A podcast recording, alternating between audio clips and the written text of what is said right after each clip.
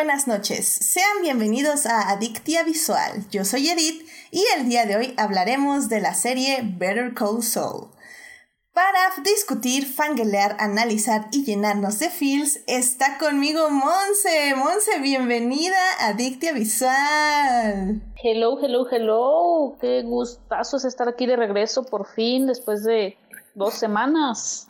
Una semana ya no sé qué. Dos semanas, sí, dos semanas, efectivamente. Lo que calculaste perfecto. Señores, les digo, les doy la siguiente recomendación. Si no saben qué día es, miran, miran la semana según los podcasts o series favoritos. Eso, caray. Qué, qué, buen, qué buen reloj es ese. Qué buen reloj. Me, me parece muy buena idea. Y también nos acompaña Héctor. Héctor, hola, ¿cómo estás? Bienvenido de regreso a Dictia. Hola Edith, este, buenas noches, gracias otra vez por invitarme. Yo llevaba más tiempo desde la última vez este, que vine por aquí, desde... ¿Qué discutimos esa vez? Ya, ya, ya ah. no, no, no, lo recuerdo, no, lo recuerdo muy bien. La vida tal vez, no lo sé. Está, un poco vago y borroso.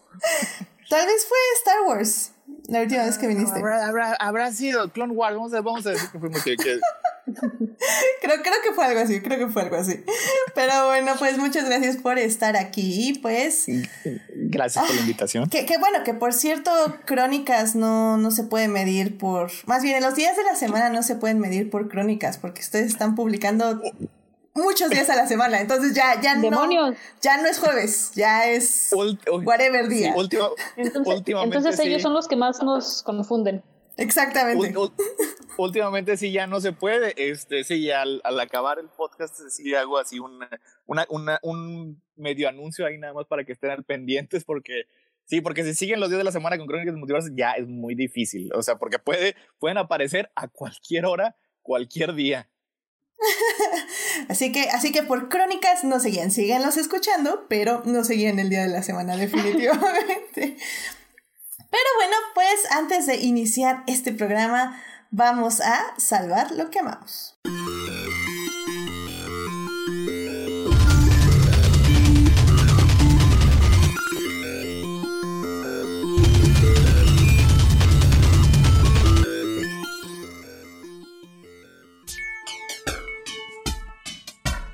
Bien, pues ya estamos en salvar lo que amamos, así que veamos eh, la persona que no viene hace mucho tiempo, Héctor. ¿Qué te gustaría compartir con nosotros? Mira, nada más decir rápidamente, tengo este, eh, eh, dos, se voy a hacer un poquito de trampa. Es que el, primero es un poquito personal. Este, ayer, eh, bueno, como parte de los especiales que, que, mencionamos ahorita de, de, Crónicas del Multiverso, estoy teniendo un especial eh, cada, cada domingo acerca de Bastion. Estamos hablando de, de Evil, de una serie, y ayer tuvimos eh, un especial sobre Caballeros Zodiacos, esta animación muy famosa aquí en, en, Latinoamérica. Y pues personalmente es algo que me ha gustado mucho porque es algo que hago, estoy haciendo con Jimena, con mi novia. Este, casi rara vez hemos tenido este, un podcast juntos y pues eso, eso hace que se sienta bonito, o sea, es de que algo así que, que hagamos juntos, algo en común. Y pues estuvo muy padre el de ayer, el de, de Caballeros del Zodiaco. Oh, muy bien, muy bien. Ahí les, puse, les dejé un poco de miel en el podcast. Ay, pues sí, no, demasiado cursi, muy bien, muy bien. Sigue, sigue. Y este otro, bueno, este ya, ya es un poquito más nerd, ya más usual, es acerca de un videojuego. Este, hace un par de semanas salió el remake de Final Fantasy VII. Este es un, el Final Fantasy VII es un juego muy famoso de PlayStation, del primero. Creo que este es del 1997. Es un role-playing game que de hecho fue el que convirtió a este género de los videojuegos en uno de los más famosos fuera de Japón. Y pues durante mucho tiempo había sido muy reconocido, había sido muy famoso, había estado así como que en las listas como uno de los mejores videojuegos de todos los tiempos. Y pues este, la compañía que, que, que hizo el videojuego Square Enix sacó un remake para PlayStation 4, para las consolas actuales, con gráficas este, completamente nuevas, con un engine completamente nuevo, en el que ya todo, todo lo que antes era nada más así como que imágenes estáticas de, los lugares, de los pueblos, de las ciudades, pues ya están completamente en tercera dimensión, ya puedes este, andar ahí por las calles, ya puedes moverte y están ampliando mucho la historia, están ampliando mucho los personajes, están dando más y pues obviamente con un estilo de juego muy actualizado. Y pues hasta ahorita está padre. Digo, esta es la primera parte, van a salir, todavía no han dicho cuántas veces va a salir, el videojuego original bastante largo y pues lo van a expandir yo creo que mucho, no sé cuántas partes van a ser, tres, cuatro, cinco, porque yo creo que le salió muy caro y necesitan recuperar la inversión. Y pues es, es, un, es un remake de un clásico para los que tienen todavía nostalgia de lo que eran los videojuegos hace 25, 20, 23, 24 años, pues ahí para que lo chequen. Está, llevo un par de horas jugando y está, ahorita está muy bonito y muy divertido. Excelente, recomendación de videojuegos, que en este programa casi no hay porque yo no juego videojuegos.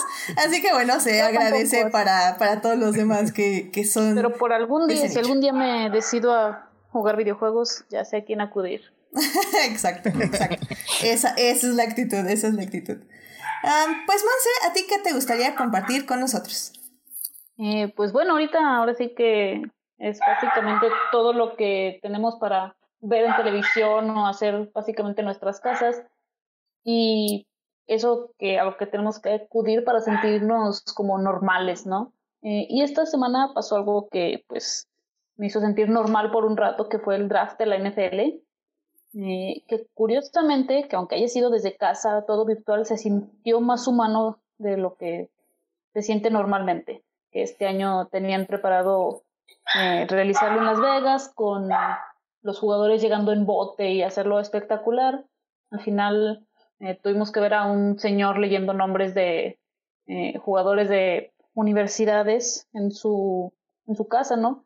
Y me gustó esto porque, digo, lo hizo más humano, podíamos ver a los jugadores con su familia sin hacer tanto espectáculo. Ahora sí que los pudimos ver en su modo, en su hábitat natural, ¿no? Mm, y pues eso fue lo que me hizo por tres días decir, wow, la vida todavía sigue medio normal, eh, todavía nos queda un poco de normalidad por vivir. Ah, muy bien, muy bien. Sí, la verdad sí, no, no lo vi, pero sí estuve como atenta y la verdad sí está padre. O sea, al final del día creo que es eso, es, es como nos acercamos a esas estrellas, ¿no? Ya, ya lo decíamos justo en el programa que veniste, ¿no? De que eh, por ejemplo, ahorita los jugadores, bueno, perdón, los corredores de Fórmula 1 que más estamos cerca son los jóvenes porque están en redes, están en Twitch, están compartiéndonos sus vidas y, y tal vez las personas que están más lejos de redes son los que siguen siendo como míticos y, y lejanos a nosotros, ¿no? Y creo que es eso, o sea, al final del día es recordar que también los jugadores eh, son eso, o sea, sí son estrellas de fútbol, pero pues también ahorita están con sus familias y están eh, felices ahí, bueno, felices al menos o tranquilos con ellos, con sus seres queridos y, y pues está padre que reciban esas noticias pues ahí en el entorno donde se sienten más seguros. Eso estuvo, estuvo bien, la verdad. Sí, sí, sí, la verdad, digo, para mí la palabra que lo describiría es eso más humano, porque digo, ya nada más rápido, así es como venderse, ¿no? Todo este proceso que hacen de, primero voy y hago como quien dice, no sé, una audición, que es lo que hacen en el Combine, de vengan a ver todos los equipos, es decir, todos los, todas estas empresas, y después me eligen modelo para ellos. Y no, aquí es como, ah, qué padre, abrazo a mi mamá, abrazo a mi papá y a, festejar con ellos. Qué padre, qué padre. Muy bien, muy bien. Y bueno, pues ya para terminar, eh, yo les gusta, me gustaría compartirles creo que ya lo había mencionado, pero eh, obviamente para todos los fans de Doctor Who, em, hay, hay, una cuenta eh, que se llama Emily Crook, si no mal recuerdo, ahorita sí, les confirmo. Pero bueno, eh, ella básicamente está organizando todo lo que se llama, sí, Emily Cook, todo lo que se llama Doctor Who Lockdown, que básicamente ella está organizando el rewatch de muchos episodios de diferentes eras de Doctor Who. Bueno, de la era moderna, eh, diferentes showrunners más bien, es decir, del 2005 para acá. Em, y está organizando volver a ver muchos episodios con los productores, escritores, actores, etc, etc, etc. Ya van bastantes que hemos visto, o sea, ya yo creo que ya van como unos 3, 4 de Moffat y igual como unos tres o cuatro de la era de Russell. No hemos visto nada de la doctora todavía, pero bueno, yo creo que está en algún plan futuro hacer eso. Pero bueno, la verdad ha estado muy, muy interesante, sobre todo porque los escritores eh, ya se están preparando, o sea, al inicio era como muy ah, vamos a ver qué, qué tuiteamos y X y ya. Pero la verdad es que ya conforme pasa ahora sí que el tiempo, eh, ya les avisan, yo creo también con más tiempo que va, que va a pasar. Entonces están juntando no solo scripts y storyboards de los episodios que hicieron, sino que ya también están haciendo historias antes y después de los episodios. Es decir, antes de ver el episodio elegido, por ejemplo, la semana pasada fue el episodio de... Ah, se acaba de oír, pero bueno, ahorita les digo, pero bueno, es cuando el doctor se vuelve humano. Entonces, este, sacó el escritor una historia antes eh, de este evento y una historia después, que es básicamente la liberación de uno de los monstruos o de uno de los villanos más bien de, del episodio, pero ahora lo libera la doctora, no, no el doctor. Entonces, es, está muy interesante lo que ya están haciendo los escritores y las personas que participan en estos episodios. Así que, si tienen la oportunidad, la verdad es que está muy padre. Literalmente nada es eh, ver el episodio al mismo tiempo que las personas de todo el mundo y seguir a las cuentas que uno le, nos dicen que seguir y bueno, que la cuenta de Emily Cook nos dice que seguir y ya, o sea, realmente está muy, muy padre, o sea, se los recomiendo mucho. El siguiente episodio es el 30 de abril, eh, va a ser de la época de, de Eccleston como doctor, es el de Darlek, el episodio Darlek. Y pues ya, o sea, síganlos en la, sigan a Emily Cook en, la, en su cuenta de Twitter para ver qué, está publicando o la cuenta de Doctor Who Lockdown en YouTube. Ahí también entonces no, no inició como algo oficial, o sea, es un, un fan, una fan eh, así como que medio lo organizó y se empezaron a unir todos los creadores. Eh, según yo tengo entendido, ella era como la media manager de Doctor Who, de la cuenta. Entonces, como que ella fue la que empezó a organizarlos, pero como que nada, fue como, oye, Moffat, ¿quieres ver tal episodio? Y lo tuiteas y Moffat dijo, sí, ¿por qué no? Y, y así. Pero ahorita ya es algo mucho más, o sea, ya luego crearon la cuenta, crearon el hashtag, este, crearon, te digo, la página de YouTube para que ahí suban suben las historias, este, que están escribiendo los escritores para estos eventos en específico. Y hasta esos son casi, casi como audiolibros, se podría decir, porque son narraciones, son como mini, ah, mini episodios. Es, algo, que les gusta mucho allá. Entonces, ah, ¿se regresará ¿Regresará este Eccleston o, ni para esto? No, ni para esto. El, el, episodio que se va a narrar va a ser con el escritor que se llama Sherman Robert. Eh, va a también estar tuiteando la voz de los Daleks, que es Birix Nicholas, y el operador de Dalek, Barnaby Edwards. Ellos tres son los que van a estar tuiteando en este próximo Doctor Who Lockdown. Entonces. Y ese es, bueno, una pregunta rápida. Es tipo lo que ha pasado con eh, estos rewatch de, de Marvel, que, o sea, lo empezaron los fans y de hecho hoy ya hicieron un rewatch de Endgame los, los rusos y que estuvieron compartiendo eh, fotos y videos que pues no habíamos visto. Eh, em, ¿Es algo así también o...? Es algo así, exactamente. La verdad yo no sabía lo de Endgame. Yo no sabía que se había hecho un rewatch. Pero sí, efectivamente. De hecho, varias, varios ya he visto que lo hacen. También lo hizo Brian Fuller con Pushing Daisies. Eh, los Hannibals estuvieron haciendo rewatch de Hannibal, pero eso fue como más local. Ha habido rewatch de Last Jedi, por ejemplo, con fans. Pero así oficial, oficial, que la misma institución, se podría decir, se organiza y organiza los escritores y todo, solo he visto que Doctor Who así 100%. Digo, esto de Marvel suena que puede ser que es algo que ya van a empezar a hacer pero pues sí, Doctor Who básicamente lo está haciendo cada semana. Y cada semana se trae escritores nuevos, actores, em, directores, y los showrunners y así. Entonces está padre y está muy interesante y pues vemos Doctor Who de nuevo, lo cual siempre es bueno. Eh, de hecho, ya encontré hasta una página online, si, si, no tienen los episodios a la mano, este, ya encontré una página online donde se pueden ver los episodios sin ningún problema, así que si, si gustan, se las paso. Un, un medio alternativo. Un medio alternativo, sí. Sí, sí, sí, es que, pues sí, no, no hay otra forma de, de ver los episodios. Ah, no hay ninguna manera legal de verlos. Y, y, yo los tengo, pero no los tengo aquí conmigo, entonces, pues es un poco triste. Pero bueno, ya encontré la página y tiene todos los episodios de todas las temporadas, de las 12 temporadas. Así que ahí están, listos para ser vistos. Pero bueno, pues ese fue mi este salvando lo que amamos. Así que pues ya saben, hay muchos eventos, solo júntense con sus directores, escritores y pídanles un rewatch y pues en una de esas se les hace, así que estén hostigando a gente en Twitter, pero de la buena forma. Tom Hooper, sé que me vas a hacer caso para hacer un rewatch de Cats. Rewatch de Cats, no, no creo que te haga caso, sinceramente. Pero inténtalo, Monse, bien por ¿cómo ti. sabes? No, yo creo que él mismo se odió en esa película. A, a lo mejor neces- quiere, está, está buscando una oportunidad para expresar su- sus intenciones artísticas. ¿Qué fue lo que pasó? ¿Qué, de- qué demonios pasó? Digo, ¿Qué pasó? A lo mejor. Ah, tal vez, tal vez, tal vez. tendremos, tendremos que preguntarle. Así que adelante, Monse, yo te apoyo. Te doy retweet. Perfecto. Pero bueno, pues ya vamos a hablar de la serie que nos concierne en este programa.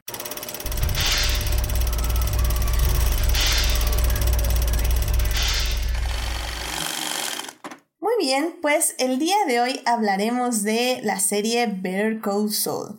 Better Call Saul es una serie que ahorita la pueden encontrar en Netflix. Eh, fue creada por Vince Gilligan y Peter Gold. Ahorita vamos en la quinta temporada. Eh, esta serie empezó en el 2015 y su última temporada va a ser la sexta temporada, es decir, en el 2021 más o menos. Así que bueno, ya casi estamos al final de este gran camino.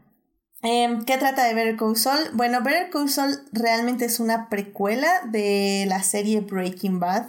Eh, esta precuela se enfoca en la vida de Saul Goodman, eh, quien conocimos como Saul Goodman en, Bre- en Breaking Bad, pero que aquí conocemos como Jimmy McGill, es decir, vamos a eh, ver la transición de Jimmy McGill a Better Call, ah, digo, a Saul Goodman, eh, cómo se transforma en este personaje y al mismo tiempo cómo cambia no solo él, sino todos los que lo rodean para este camino de el abogado que defiende maleantes sin corazón y así.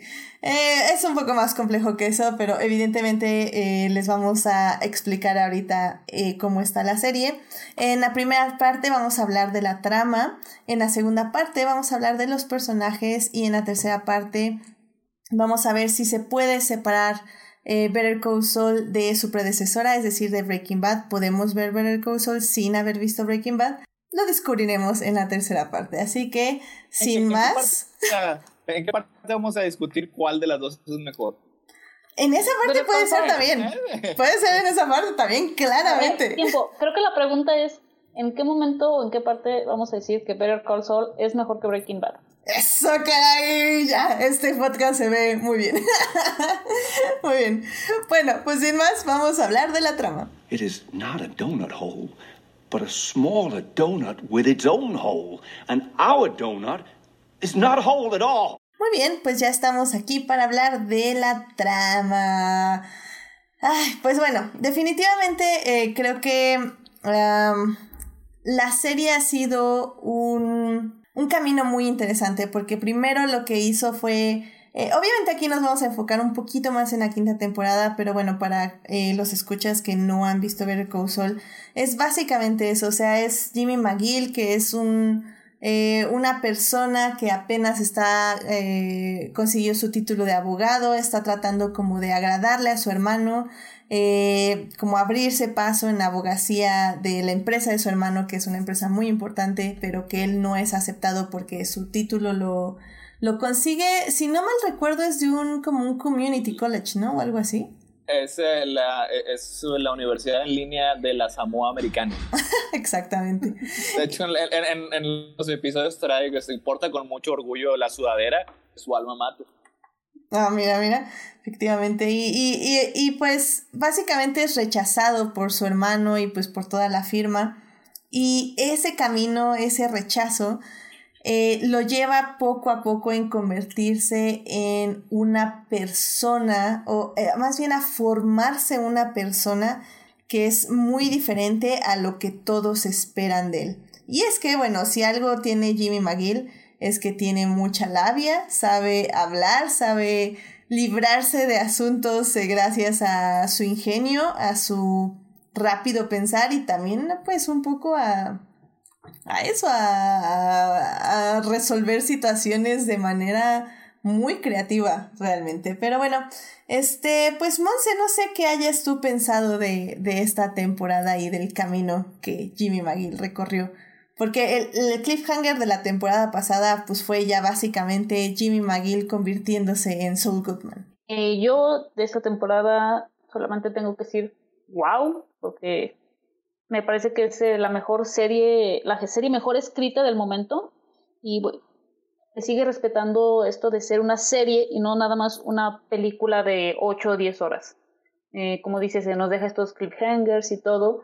Y creo que ha sido muy cuidadoso Gilligan. Creo que es la serie más cuidada, es un espectáculo visual. No me refiero a tiene los super efectos, me refiero a que cada cuadro tiene un significado. Eh, creo que lo que está, han estado haciendo es eh, los errores que tuvieron en Breaking Bad, perfeccionarlos. Y esta temporada me parece que ha sido, yo pienso, la mejor. Y por ahí, cuando hablemos de los personajes, eh, creo que todos los personajes crecieron y por ahí hay alguien que ya se convirtió en uno de mis favoritos de la televisión eh, del momento. Sí, sí, definitivamente.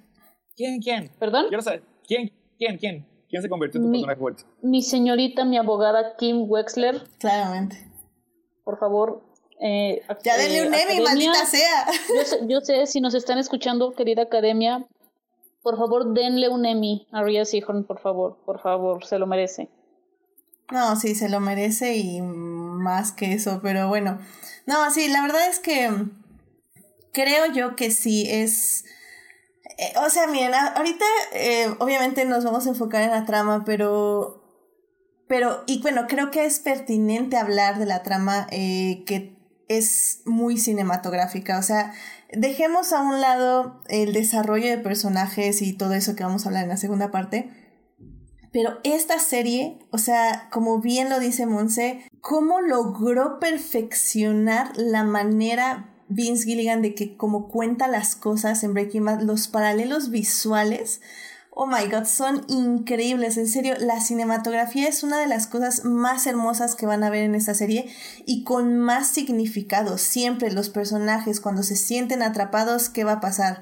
Van a estar atrás de rejas, atrás de, de vidrios. Cuando hay un momento muy muy importante en esta temporada que que, que Saul Goodman o Jimmy McGill está como peleándose justamente estas dos partes de él mismo, que hace el, el fotógrafo, pone a Jimmy asomándose en un como tipo pared espejo y oh, ves cómo se deforma la mitad de su cara y la otra mitad de su cara está bien, o sea... Sí, es como ya está surgiendo el nuevo. Está surgiendo el nuevo personaje.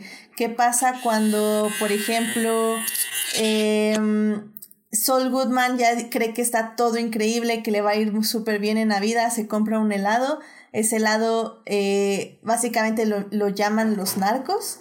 Eh, le dicen súbete al carro, tira el helado porque el helado no lo vas a subir a mi auto, lo tira. Y durante varios episodios, al menos unos tres episodios, vamos a ver cómo ese helado va a ser consumido por hormigas y poco a poco se va a deshacer y va a terminar. Una perfecta y hermosa metáfora de que lo que él creía que eran sus sueños y las cosas bonitas que le iba a preparar la vida se va a ir deformando poco a poco durante la temporada. Y sabes, creo que, o sea, esa metáfora de ese lado, o sea, a mí me, creo que es mi favorita de toda la temporada, porque incluso también me, me gusta cómo al principio llega la, la hormiga, ahora sí que es solitaria, y se mete algo que no sabe qué es, pero le llama la atención, algo que es enorme, y de repente ya vemos que está todo deshecho, ¿no? me, yo lo podría relacionar con Jimmy Soul, es esto, que le llama la atención algo, va y poco a poco se va metiendo hasta que todo se deshace, se cae. Y es que, a ver, Héctor, dinos, ¿qué pasó esta temporada? Eh... Ah, bueno, lo que pasa es que en esta temporada están se están enfocando en que se unan lo que eran las distintas tramas que había presentado a lo largo de la serie, porque en un inicio era principalmente sobre el conflicto entre, James, entre Jimmy y su hermano después de que él fallece. O sea, es cuando ya se inicia lo que es la, la transformación completa en, en el personaje que conocemos, Saul Goodman. O sea, es cuando ya se empieza a acelerar un poquito más. Pero por otra parte, también tenemos a la trama de Mike, es Este es otro personaje que conocimos en, en Breaking Bad, que eventualmente se convirtió en un bagman, en un hitman eh, bajo las órdenes de Gus Fring. Y aquí cuando lo conocimos en, por primera vez en, en, la, en esta serie, él trabajaba en la caseta de los juzgados. O sea, él ya había dado su puesto en la policía porque había cometido ciertas cosas, digamos, no particularmente legales y estaba pues, tratando de como que mantener un perfil bajo. Ido a ciertos encuentros ya con el bajo mundo, con los Salamanca, son estos personajes que, que conocimos en Breaking Bad. Llega con Gus Fring, es cuando ya lo contrata, o sea, porque Gus Fring lo que tiene, este, una de las cosas principales de su personalidad es que sabe reconocer el talento, o sea, y sabe que Mike es efectivo, es eficaz y es uh, muy inteligente. Así que pues lo trata este, eventualmente como de, de, de convencer que, que, que, se una a él. Y pues cómo continúa esta trama, o sea, porque una parte de la temporada precisamente se, se, se inicia en eso, o sea, ya estaban trabajando juntos, tenían un proyecto, ese proyecto pues se tuvo que cancelar porque pues había ciertos sucesos inesperados de otro personaje que, que más adelante yo creo que, que vamos a mencionar. Y pues ahí parecía como que ya había acabado esa, esa asociación. Pero lo que quiere Frink ahora es que ya trabaje para él de tiempo completo. O sea, que no nada más para cierto proyecto que acá. Esta temporada se trata de unir eso. O sea, cómo ya se convierte ya en un empleado de tiempo completo Mike de, con Gus Frame y cómo esto, con las conexiones con el bajo mundo, va a llegar a que se topen con, con Saul Goodman, con Jimmy McGill y para dejarlos en, una, en un punto en el tiempo más parecido a como lo conocemos ya, lo que sabemos en, en, Breaking Bad, digo, porque Breaking Bad yo creo que como quiera sigue estando presente aquí en, en esta serie. O sea, yo no creo que sea necesario, ya después un poquito más adelante yo creo que lo, que lo exponemos, pero para los que lo vimos, siempre está en nuestra mente.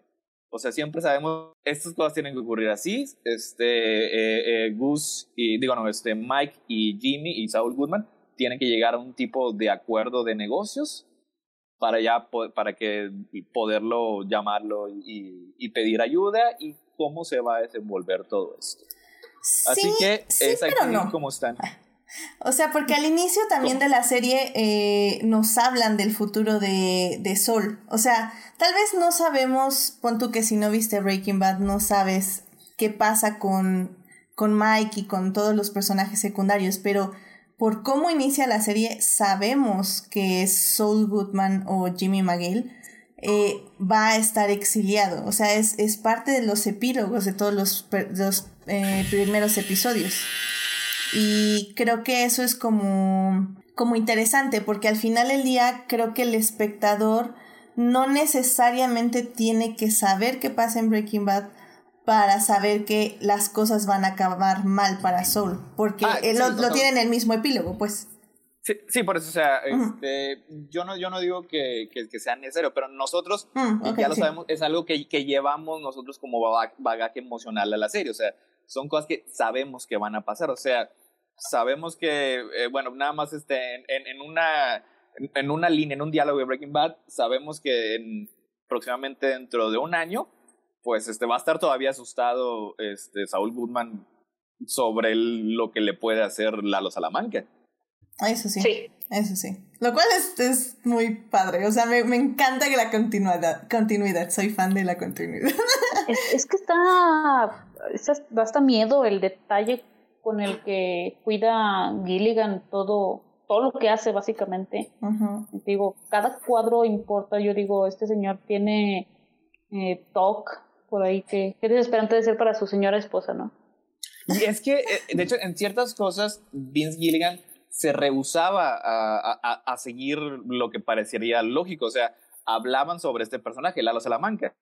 Sí, y yo no sé, pero a mí Lalo me parece ya de los mejores personajes del universo de Breaking Bad. Ay, Y hablando de que pedíamos por ahí Emmys, también quiero pedir uno para Tony Dalton, porque Sí. esta temporada estuvo De acuerdo. wow.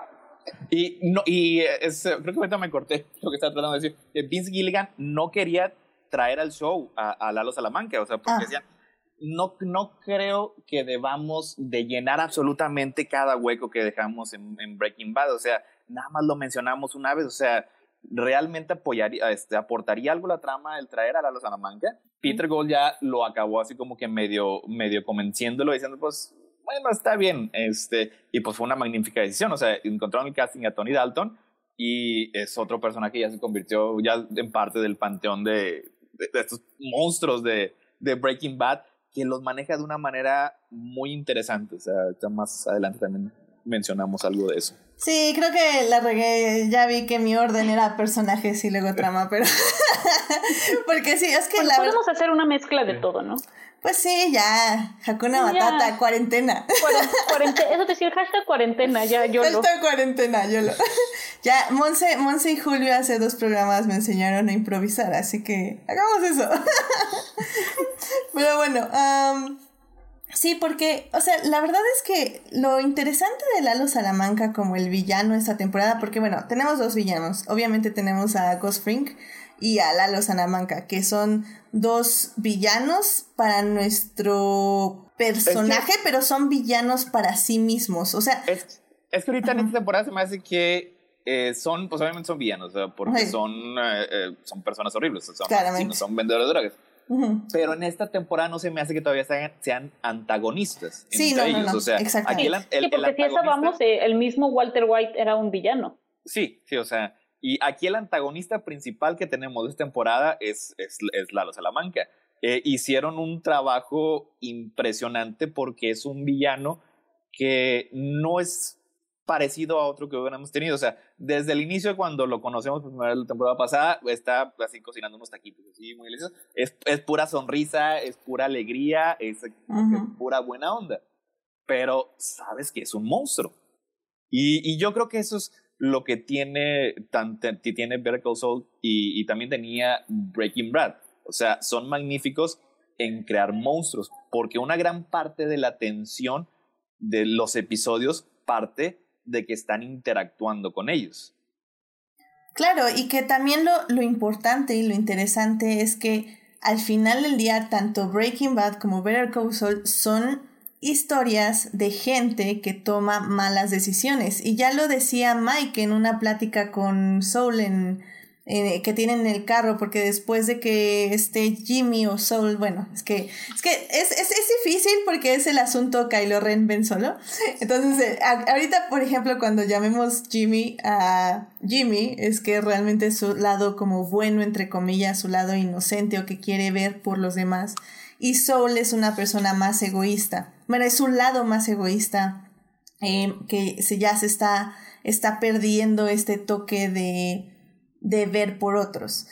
Y de obviamente nada más tener eh, avaricia por dinero y por poder y por reconocimiento. Pero bueno, o sea, hay, hay un gran episodio que obviamente vamos a hablar de él. Eh, pero bueno, después de que este Jimmy pasa un gran trauma, eh, este, este Mike le dice, le dice, es que eh, esto no te pasó de a gratis, o sea, esto fue debido a, e, a que hubo una serie de acciones donde tú tomaste una mala decisión y esa mala decisión te llevó a este momento.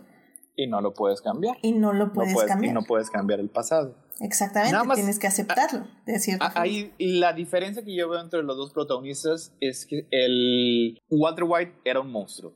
O sea, él estaba... E, e, y eso es lo, lo genial que tenía esa serie. O sea, porque en una gran parte de ella escondía el hecho que era un monstruo. O sea, e, está, al, está al mismo nivel que cualquiera de los Salamanca. O sea, te podía matar en cualquier momento. Y lo hizo. y, y, lo llegó a hacer. Y lo hacía, sí lo hacía, pero como lo, lo habías conocido en estas escenas domésticas, siendo relativamente buen padre, relativamente buen esposo, pues como que sentía cierta, cierta confianza con él, que no era realmente el monstruo que, que era debajo de sus lentes y debajo de sus gorritas. En el caso de, de Jimmy, yo creo que él no es un monstruo, yo creo que si hubiera tomado ciertas decisiones, y si otras las personas a su alrededor hubieran también tomado mejores decisiones, no hubiera llegado a ser Saul Goodman. Sí, si su hermano le hubiera tendido una, una mano, o sea, le, hubiera aceptado. ¿En lugar de meter el pie? Sí. En lugar de meterle el pie. fue más como que fue, se fue orillando hacia eso, ¿no? Y la gente que lo rodeaba y todo, y con Walter probablemente, bueno, más bien es eh, toda esta, eh, cuando empezó a sentir el poder, ¿no? Dijo, ah, caray, me gusta, quiero más de eso. Pero, pero lo que me gusta también de la serie es que sí, o sea, sí le dice a, a Jimmy, o sea, sí, si tu entorno hubiera sido mejor, no hubieras hecho esto, pero también estas son tus decisiones en este momento. O sea, tampoco lo, lo perdona, no, no le quita culpa. O sea, también le dice, estas, hay, hay muchos momentos durante la serie donde lo pone en un camino donde le dice, si eliges esto, hay, hay dos caminos enfrente de ti y nadie los puede elegir más que tú. Tú escoge. Y él siempre escoge el mal. Entonces, eso también como que me parece muy interesante de la serie. Y es que también a cierto punto actúa de la manera que otros piensan o esperan que actúe. O sea, si, todo, si, todos Los, si, todos los que están alrededor piensan que eres un tramposo, que eres un inútil, llega un punto en el que es más fácil dejarte llevar por eso y dedicarte a cumplir las expectativas. Y entonces abrazar ese, que, como abrazar esa idea, ¿no? Dicen, ah, tú, no sé, dices que soy un chico malo, voy a ser un chico malo. Claro, claro. Y que muchos, que eso es lo interesante de esta temporada, porque al final del día, eh, si acabamos la cuarta temporada con Sol diciéndole a Kim, a Kim este, oye, mira, ya soy, soy chido, pium pium, este, soy Sol Goodman, me voy a dedicar a esto. Y durante toda la temporada vemos a Jimmy eh, luchar contra este impulso, o bueno, o tratar de como eh, ser el mejor abogado de los barrios bajos, pero en muchos momentos no lo logra. Extrañamente es cuando Kim lo empieza a jalar para hacer cosas que ella necesita que se hagan para subsanar, no sé, como cierta culpa de estar trabajando para una firma todopoderosa que es cuando Sol brilla mejor. Es decir, brilla mejor cuando está trabajando para alguien a quien a él le importa, lo cual también es muy irónico y muy triste al mismo tiempo. Es que la serie se ha encargado como de subvertir las expectativas que teníamos del público acerca de la inevitable caída del lado oscuro, el, convertirse Jim McGill en Saul Goodman. O sea, constantemente estamos esperando como que el evento, o sea, como el momento en el que le decía Rise, Saul Goodman. Sí, creo que. Dark Lord now. Y no existe, o sea, para una persona no existe. Es, es incremental. Claro. ¿Ibas a decir algo, Monse? Sí. Sí, no, no, este que precisamente que creo que estuvimos esperando mucho tiempo para escuchar el nombre de Saul Goodman en Better Call Saul, ¿no? O sea, y, dijimos, veíamos como destellos de Saul de repente, pero cuando decide ya nombrarse Sol, eh, Goodman es cuando decimos, ok, ahora sí que ya se prendió este cerro, ¿no? Ya se prendió el cerro. Y no, y no fue lo que ocurrió, o sea, yo pensé a lo mejor en cuando se acabó suicidando a Chuck McGill, o sea, como que ya, ese, ese fue la gota que remó el vaso, eso es lo que lo va a convertir en Sol Goodman. Y siguió como quiera toda una temporada luchando contra sus impulsos. Luego, el final del anterior, cuando ya toma el manto de Saul Goodman, ya, piu, piu, dice, ya aquí, esta temporada ya va a ser eh, todo Saul Goodman, ya vamos a empezar así como que a, a conocer todos sus trappings, todos su, sus atuendos, su carro, su Cadillac. Y pues no tampoco, también en esta temporada, también empezó a luchar. Y empezó, y, empezó a luchar en contra de lo, que son sus impulsos externos, porque sí, o sea, sí es parte de su personalidad el dedicarse a, el, ser un poco tramposo, el, irse por la salida fácil. Lo único que lo retenía era su, su brújula moral, que era Kim. ¿Qué pasa cuando esa, esa brújula moral se descompone? Verde. ¡Ah, my God! Que nadie lo vería venir. o sea, yo no lo veía venir. Creo que todos estábamos apuntando a que Kim lo iba a abandonar en cualquier momento. O sea, estábamos como ya, Kim lo abandona después de esto, Kim lo abandona después de esto, Kim lo manda a volar después de esto. Yo no pensaba nada más que lo iba a abandonar. Yo, este, bueno, todavía tengo ese miedo, lo va a abandonar de esta vida, ¿no? Ah, ya sé, también, también. O sea, que Kim iba a ser la consecuencia más fuerte. tengo mi esperanza de que siga viva, en, en Nebraska, o sea. Yo también. No, sé dónde la haya mandado el señor de las aspiradoras. Sí, 100% voto por el señor de las aspiradoras. Pero también sabemos que está ese peligro de que Kim ya no exista. Creo que, no sé, me va a matar de aquí a que sepamos qué pasó. Sí. Es como que teníamos la idea de que Kim iba a ser, no sé, posiblemente la última víctima de, de, de Jim McGill antes de convertirse en Saul Goodman. Pero ¿qué pasa si Kim no es una víctima? Y ella se lo ha dicho muchas veces, tú no me estás salvando a mí, yo te estoy salvando a ti. Y eso es, era algo que a lo mejor, bueno, por mi parte no entendía muy bien de, del personaje de Kim. O sea, ella no es una persona que simplemente cuando ve una adversidad pues, se tira al piso y se hace bolita. No, ella lucha, lucha y hasta ahora había empezado a luchar de una manera ética y moral para conseguir lo que quería. Pero se dio cuenta que también hay hay, este, hay caminos, a lo mejor no tan éticos y no tan morales, de conseguir lo que quiere, de conseguir su bien mayor. Y que no solo son, no son más fáciles, sino que le dan mayor satisfacción. Que creo que eso es lo importante. Y creo que también ya Kim está empezando a sentir eh, esa sensación, ¿no? Del, del, poder, de ganar, de... Eh, de salirse con la suya, sin importar. Sí, y este momento en el que... ¿Vamos a hablar con spoilers? Sí, sí, sí, ya. Eh, sí. El momento en el que reacciona Mesa Verde, o sea, para mí es de los más importantes y que van a definir la, la serie. Porque dices, eh, ya soltaron a esta cabra, ¿no? Algo así como que, ups, ahora sí que ella ya va a hacer lo que quiera. Eh, ella dice, pues voy a poner mi despacho, aunque sea en un, un cuchitril, no sé, dice algo así, una choza. eh, pero, pero vamos a ayudar a los desamparados y todo. Exacto. ¿Y qué pasa? su primer cliente se llama Jimmy, bueno, eh, Saul Goodman. No, y deja eso, o sea, vamos a poner, es, es que es la misma idea que tenía Walter White, era de esta idea de, ay, junto mis, este, 100 mil dólares y ya me retiro porque ya con eso le alcanza a mis hijos. Ah, junto tanto dinero y ya con esto le alcanza a mi familia, bla, bla, bla, bla. Y seguía y seguía y seguía. Y creo que un poco eh, el raciocinio de Kim al final de esta temporada es ese, o sea, juntamos este dinero y abro un despacho y ayudo a la gente. Que piensa que es, que es fácil salirse, ¿no? Exactamente. Eh, por ejemplo, yo tuve un como mini infarto cuando, en cuanto Kim dice la palabra eh, cártel, dije, ya valió, no, por favor, no, por favor, no, Kim, aléjate. Y no, al contrario, se está acercando más y más y vimos cómo se le plantó a Lalo y le hizo frente como si nada, otra vez salvando a, a Jimmy.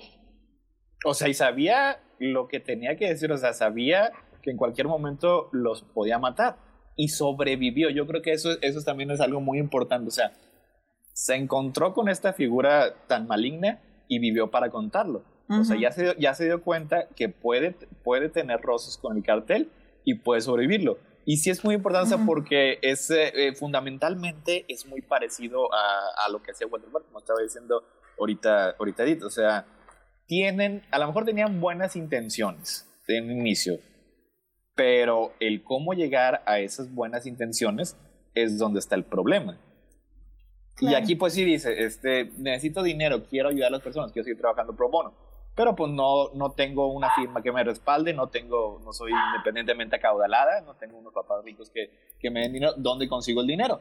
Ah, pues existe todavía este, este settlement con, con los clientes de, del asilo y lo único que está en el camino es Howard, que será lo que sea, a lo mejor no es eh, este, una super gran persona, pero es relativamente normal y creo que no se merece que le arruinen la vida por esto. Y es así como que el, eh, el, el inicio de que pues Kim breaks bad. Sí, y es que eso es lo padre de ver el Call porque como decimos, o sea, sí es inevitable compararla con Breaking Bad en el aspecto de que, como dicen, o sea, Breaking Bad era Walter White Breaking Bad, o sea, volviéndose malo. En este caso, creo que es más que nada, como decíamos, todos los de alrededor de Saul Goodman, alrededor de Jimmy McGill. Y, y lo padre es que tenemos diferentes perspectivas, porque tenemos a Kim, que es como esta transformación que está sucediendo en ella. Tenemos a, a Mike, que al final del día, o sea, él ya era como, no, yo no me quiero dedicar a esto porque justamente después de una epifanía moral que tiene la anterior temporada, que lo marca profundamente emocionalmente, en esta temporada decide seguir ese camino y lo decide por, por venganza, literalmente, pero venganza no la de él, o sea, es más como un deber moral de lo que le pasó a su hijo, es, es un, es una búsqueda de una satisfacción eh, moral que tiene y, lo, lo, hace con Ghost Frink y él sabe perfectamente a lo que se está metiendo. tenemos otro, otro aspecto que es el de Nacho, que es este, este, esta persona que, que literalmente ya se quiere salir, que ya no quiere estar ahí, que ya no quiere ser un espía, que, que quiere seguir con su vida, que dejen a su padre en paz y no puede, y no puede, y no puede, y no va a poder, y más que yo, o sea, obviamente temo por la vida de Kim, pero temo mucho por la vida de Nacho. y este, y estos son todos estos personajes que al final del día, como bien decíamos, si bien en Breaking Bad vimos parte de la búsqueda de Ghost Frink de venganza, en este momento vemos cómo la fue construyendo poco a poco y cómo fue construyendo su imperio, lo cual también es muy interesante. Y fíjate que yo pienso que aquí es donde eh, radica la principal diferencia o, y que yo pienso y es donde digo que es mejor esta serie que Breaking Bad en cómo están escritos los personajes. Entonces aquí ya no sé si sea que si a lo mejor en Breaking Bad quisieron enfocarse totalmente en Walter White y descuidaron a varios personajes, como pasó de repente con Jesse, no recuerdo ya por, creo que fue como por la temporada 5. Y aquí están todos los personajes muy bien cuidados, detallados, desarrollados perfectamente. Sí, definitivamente creo que Better Call Saul sí, eh, por eso lo vamos a hablar en la tercera parte porque es mucho mejor que Breaking Bad. Pero creo que, creo que sí tiene mucho más, tiene un plan y tiene un plan para todos y, todos tienen un este un propósito y algo que decir de Saul Goodman y de lo que les rodea. entonces funciona, funciona muy muy bien todo, todo lo que sucede alrededor de ellos. Y bueno, pues si les parece, eh, vamos a la segunda parte, eh, donde ahora sí eh, tal vez ya les he hecho un warning de un poco más de spoilers. Vamos a hablar, ¿les parece, de nuestros episodios favoritos de la temporada? Muy bien, pues estamos en la segunda parte, que como siempre esto cambió. Pero uh, más que nada ya en esta, eh, justamente en el chat está escuchándonos Pamela eh, Rivera. Eh, Pamela estuvo de invitada hace unos, un mes y cacho ya eh, a un podcast para hablar de cats. Pero bueno, ella nos estaba escuchando y, este, y estaba diciendo que no había visto Better Call Saul y pues que le, le llamó mucho la atención todo lo que estábamos diciendo y que ahora ya la quiere ver. Así que sí, 100%. Vayan a ver Better Call Saul ahora porque es muy muy buena. Y sí, si bien tratamos casi siempre de evadir como spoilers muy grandes, pues creo que en este momento sí vamos a hablar más de, de, lo que transcurre dentro de los episodios, porque la verdad es que al menos en esta temporada hay tres episodios que para mí fueron así como, ¿what? Y pues hay que hablar un poquito más a detalle, así que si no quieren un poquito más de spoilers, pues ya saben, vayan a ver Better Call Saul y luego regresen a terminar de escuchar este podcast. O vayan a la tercera parte para ver qué es mejor, Breaking Bad o Better Call Saul. Ahorita sí no nos pueden decir que no tienen tiempo. Exactamente. Pero bueno, a mí, por ejemplo, el primer episodio que me gustaría mencionar es el episodio del desierto. Eh, ay, ahorita, ahorita les digo cuál es exactamente, pero ufa. Es el 8. Es el 8. El 8, ¿no? El 8, ¿no? 8. Según yo es el 8. Ahorita les digo, sí. Sí, es el 8 y cómo se llama. Eh, mientras carga mi, mi coso este. Eh, pero híjole, qué buen episodio. O sea, la verdad es que este tipo de historias para mí que se enfoca nada más en dos personajes, en sus divagaciones morales, psicológicas, literalmente llevándolos al punto de quiebre físico, emocional. No, para mí ya es un 10 garantizado y sobre todo que hay muchísimos paralelos en la vida de, de este Jimmy. eh, tanto la manta térmica que le rechaza a este Mike para justamente este que se que le recuerda a su hermano eh, la idea de que el vaso que le regaló esta Kim es atravesado por una bala eh, es como matar a su antiguo yo es, es matar a su antiguo yo literalmente o sea cómo poco a poco se va rindiendo para eh, encontrarle un sentido a su vida y ya poder beber la orina para sobrevivir. Ah, no manchen, es, es muy bueno. Creo que para mí ese fue mi episodio favorito, sinceramente. Eh, sí, es el episodio 8 y se llama Cobrador. Sí, creo que la serie, insisto, me parece la mejor hasta el momento, la, la temporada. Eh, yo la verdad no sé cuál es mi favorito, si el, creo que fue el noveno y el de Wexler B. Goodman versus Goodman. Esos dos me, me encantaron. Yo desde que vi el título dije, ay no, ¿qué va a pasar? El de Wexler versus Goodman dije, no, por favor, Diosito, por favor, cuídame a Kim. Eh, pero sí, no pasó mm, nada malo aparentemente todavía. Creo que más bien nos preparo para las consecuencias que vamos a ver después. Sí, creo que sobre todo justo cuando yo vi el, título también pensé eso, pensé como ya aquí es donde se parte todo y parten caminos y, y Soul se va a volver loco y jajaja.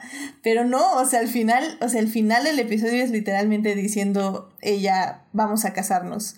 Y vamos a casarnos porque eh, con eso yo ya no te puedo delatar, o sea, ya puedes hacer cualquier locura y me lo puedes decir porque legalmente ya no me pueden obligar a decir eh, lo que tú me confieses en nuestra intimidad.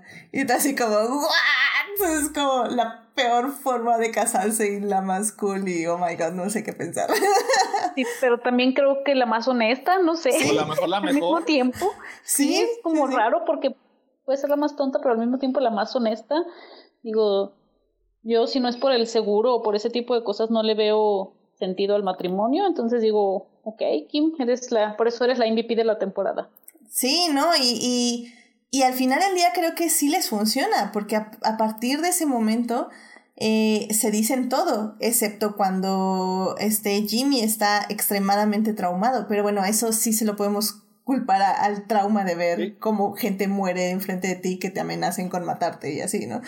Pero al final del día sí les sirve, o sea, sí son honestos y y por eso también creo que es un poco la culpa de que Kim empiece a caer en este espiral de, de adrenalina hacia, hacia el lado oscuro de la fuerza, porque al ser honestos, eh, Jimmy también como que le abre paso a esa parte de él, a la parte de Saul Goodman, porque ya no se la está ocultando, ya se la está diciendo todo el tiempo.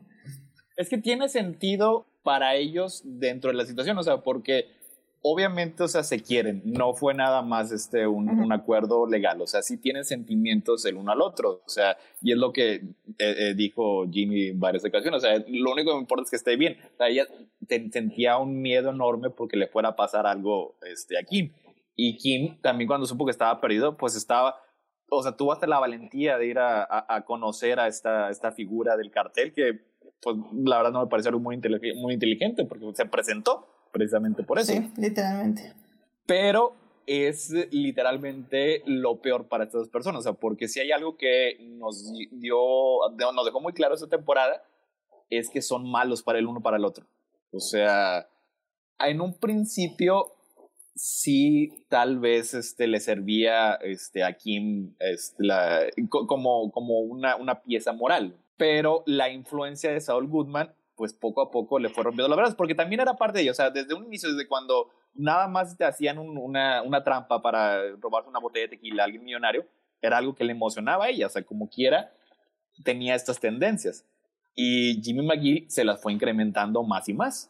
Por su parte, este, Kim, al ya no ser, ya no tener esta, esta validez moral, está haciendo que Saul Goodman caiga más y más en el lado oscuro. Así que tenía sentido la decisión, pero personalmente fue lo peor que pudieron hacer. O sea, si había un momento en el que todavía podían salvarse, el, cuando deciden estar juntos, yo creo que esa opción ya quedó fuera. Ajá, qué triste. Es bastante triste, sí. De hecho, eso es algo que tiene esta serie. Es bien triste porque no quieres que les pase nada a estos personajes porque no son no son eh, no, no, son un Salamanca, no son un Walter White. Son si acaso un poco más Jesse, que era el que querías eh, en, Breaking Bad, era toda la audiencia que querías que sobreviviera y al final pues sí sobrevivió. No, y son todos, que es lo peor. O sea, realmente lo, es lo que estábamos diciendo al inicio. O sea, los malos de este cuento son Gus Fring, Lalo Salamanca y todos los narcos que puede haber en la película. Digo, en la serie, perdón. Eh, excepto, por ejemplo, algunos narcos eh, también son muy buenos. Mm. Pero realmente todos son, o sea, todos son buenas personas y lo repetimos, es, son buenas personas que han tomado muy malas decisiones, demasiado malas decisiones. El, el, el, más redimible pues sí es Nacho, o sea... Nacho, claro. Él Ay, por favor, quiero abrazar a Nacho. Se, se metió en una situación muy por encima de lo que esperaba y ya no, ya no puede salir de ella, o sea que volvemos a, al, al, existencialismo que tiene esta serie, que tiene también Breaking Bad, o sea, este, tu vida es el resultado de tus decisiones, buenas y malas. No, sí, y al, y al final del día, pues lo de Nacho también es una súper tragedia. Digo, porque creo que es el, eh, o sea, por ejemplo, a Kim, a todos les veo como una salida, ¿sabes?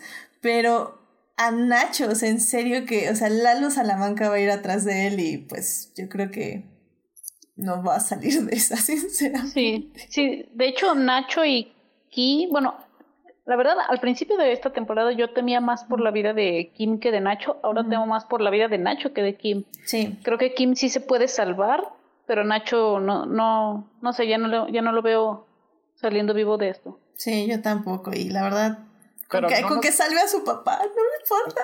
No, me importa, pero lo que sea. no nos dice Breaking Bad que todavía está vivo. Pero. Lalo es el que nos dice, ¿no? Pues es que es, es que es la misma línea. Es, lo que le dice, este, te envió, te envió Lalo. No, no, yo no fui. Fue Ignacio. Fue, Nacho, fue culpa de Ignacio, amigo del cartel. Pues eso, eso lo podemos hablar ahorita en la tercera parte, pero eh, hablando un poco de qué, qué nos depara en la sexta temporada, qué línea temporal va a ser, porque eso, eso va a estar interesante. Pero bueno, espero, espero que Ignacio sí se salve. Y, y bueno, eh, nada más ya para casi terminar, o bueno, casi, este, esta parte. Eh, creo que también uno de los momentos eh, muy importantes de la serie es justamente el enfrentamiento de Kim con Ignacio, que digo, con este Lalo, perdón. Uy.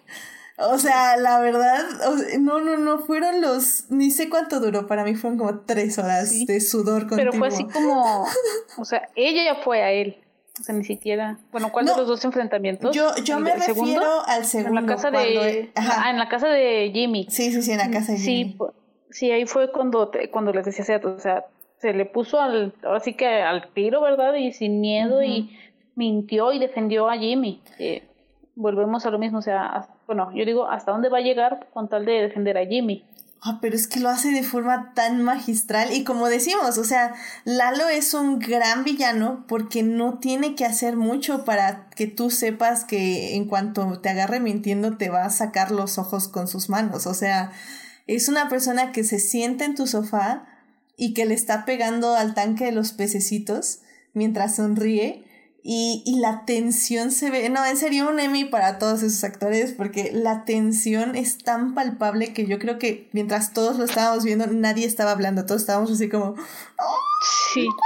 Eso es como, como episodio, yo creo que también mi favorito sería el 8, o sea, así como completo, pero lo que más se me queda de esta temporada son, son los momentos, o sea, que eso sí son, este sí hay, así esparcidos por toda la temporada, o sea, ya mencionaron ahorita varios.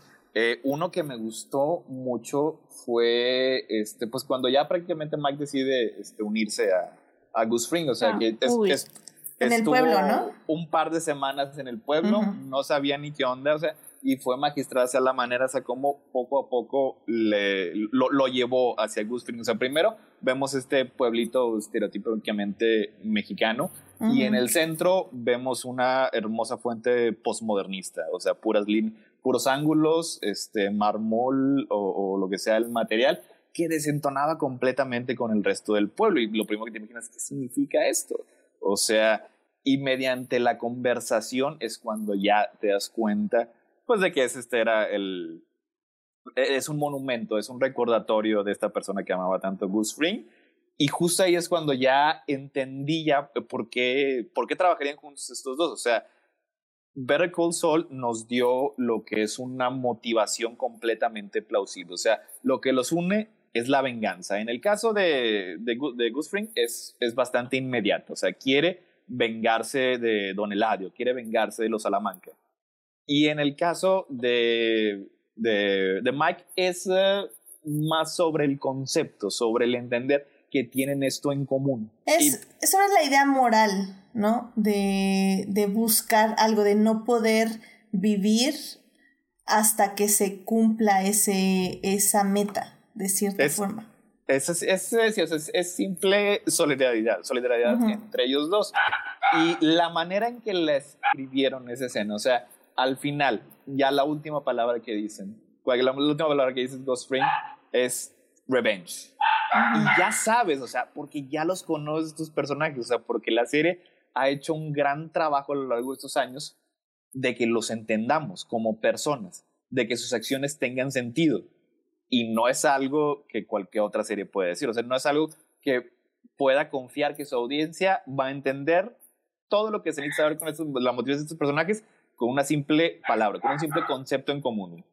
No, y el, y el respeto que se tienen también, o sea, se siente que Gus no va a traicionar nunca a Mike, porque Mike nunca lo va a traicionar. O sea, por eso el Nacho lo damos por muerto, porque al final del día Gus mismo lo dice, o sea, alguien que traiciona a alguien mm. nunca, nunca va a ser confiable. O sea, Ahora sí que él mismo al traicionar a la, a la gente, con la, a los Salamanca, se volvió una persona inservible para mí. Y... Sí, dice, si un día traicionaste a ellos, ¿por qué no me vas a traicionar a mí? Exacto. Y creo que con Mike es efectivamente eso, que no se siente... Eh, Mike sabe que Goss sabe lo que le causó matar a esta persona la temporada pasada. Eh, Mike sabe que Goss se preocupa por él en la calidad de que mientras le sirva lo va, va a procurar, se puede decir. Entonces es, es como una relación eso, o sea, de, de respeto y, y que se hace muy entendible y muy honorable en su propio sentido, lo cual hace más trágico el final de Mike y, y pues también de Ghost al final, digo, es un villano, pero es, un poco... Son personajes tan bien escritos que, que sus muertes, aunque sabes que se la merecen, son las lamentas mucho, ¿no? Es que, es, que es, un, es un poco triste que sabes que estas personas murieron a manos de Walter White, o sea... Un mugre inútil que tuvo mucha suerte. es, que ese es, el, ese, es el problema, como también es, una especie de advertencia que tienes que, que, que da en, en, en, Breaking Bad. Siempre subestimaron a Walter White, siempre subestimaron lo monstruoso que era. El único que no lo hizo fue precisamente Saul Goodman, que fue el único que sobrevivió. Sí. Y aquí, ah, también vemos. Aparentemente. no, no me vas a quitar mi, mi esperanza. Y aquí también vemos que yo creo que Gus Fring está subestimó a Lalo. Pensó que nada más este, mandándole así un par de, de asesinos iba a ser suficiente. Y algo también que me gustó esa temporada que, que compartía mucho con Breaking Bad, que no había tenido hasta ahora, es que ahora sí le subieron el volumen bastante a la acción. O sea, y, y no es acción netamente hollywoodesca estilo Michael Bay, que hay nada más disparos. O sea, es una acción basada en la western. Es, es, se, basa en la tensión. Yo lo veo muy western. De la, situación. Por ejemplo, Nacho haciendo sus. Uh, trepándose como hombre araña para ganarse la confianza del alma. ah, eso estuvo padre. ¿Ibas a dar un ejemplo más, más? Sí, no, o sea que es muy. Yo lo noto muy western. De repente, o sea, no necesitas, como decía eh, Héctor, de tanto Michael Bay y explosiones como llegó a pasar varias veces en Breaking Bad, la verdad, ¿no? O sea y uff, se ve así súper padre Walter caminando después de que explota un carro y todo. Que a mí, en lo personal, sí me llegó a parecer un poco como exagerado, tal vez no tan necesario, pero pues así fue. Y aquí creo que sí está más justificado todo esto. De hecho, eh, Ghost Spring tiene su este, primera explosión caminando eh, lentamente. y también camina lentamente. pero, pero, pero, esa escena está muy padre porque unos capítulos antes habíamos visto como su obsesión de limpieza con, ajá, con lo de la, la freidora que bueno, venía un poco de esta tensión de en lo que se resolvían unos asuntos, unos asuntos que tenía con el narco. ¿Y, y qué, hace, eh, qué hacen los directores? Lo ponen checando que la freidora está limpia antes de explotar su restaurante. O sea, es que son eh, esos detallitos los que dices, ¡oh, la Tienes que poner atención a cada cuadro. Cada cuadro te dice algo. Yo insisto, no sé si, la verdad, desconozco. Yo pienso que sí. Si Gilligan esté casado, pobre señora, porque su OCD es impresionante, su trastorno obsesivo compulsivo. O sea, yo se lo aplaudo porque yo sé que hay como mil cosas que no veo por capítulo porque, eh, no sé, hasta la, el vaso de agua está cuidado. Sí, cómo lo colocan, dónde está la cámara cuando lo colocan, etc, De hecho, eh, justo les comentaba antes que había leído un hilo donde recopilaban todos estos detallitos de, de la serie. Y lo que me llamó a mí la atención es que el, chavo que lo hizo eh, hablaba mucho de cómo la fotografía en esta temporada consumía a los personajes. O sea, como casi siempre tenemos negro alrededor, luego blanco y luego la silueta del personaje es como básicamente ya están en la boca del lobo, ya están literalmente a punto de ser consumidos. Y, y es algo que ves continuamente durante todos los episodios, que es muy hermoso y muy triste. Y de hecho ya estoy, ya estoy leyendo ese hilo ahorita mientras platicamos y qué bien está hecho el hilo también. Mm, gracias a la persona que quizá que lo haya hecho, porque insisto, creo que sí, ya estoy viendo que sí. Hubo muchas cosas que yo no vi así a la primera. Sí, ¿no? Y, la verdad es que él se fija mucho en fotografía, que pues es obviamente, es este JLA Mota 23 en Twitter.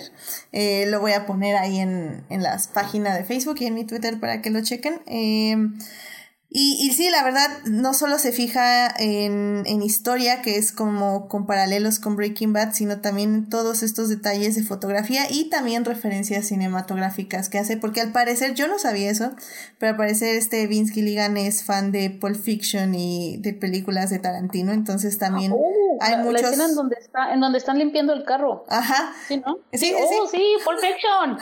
¿Cómo no, se no, ¿Cómo no lo pensé antes?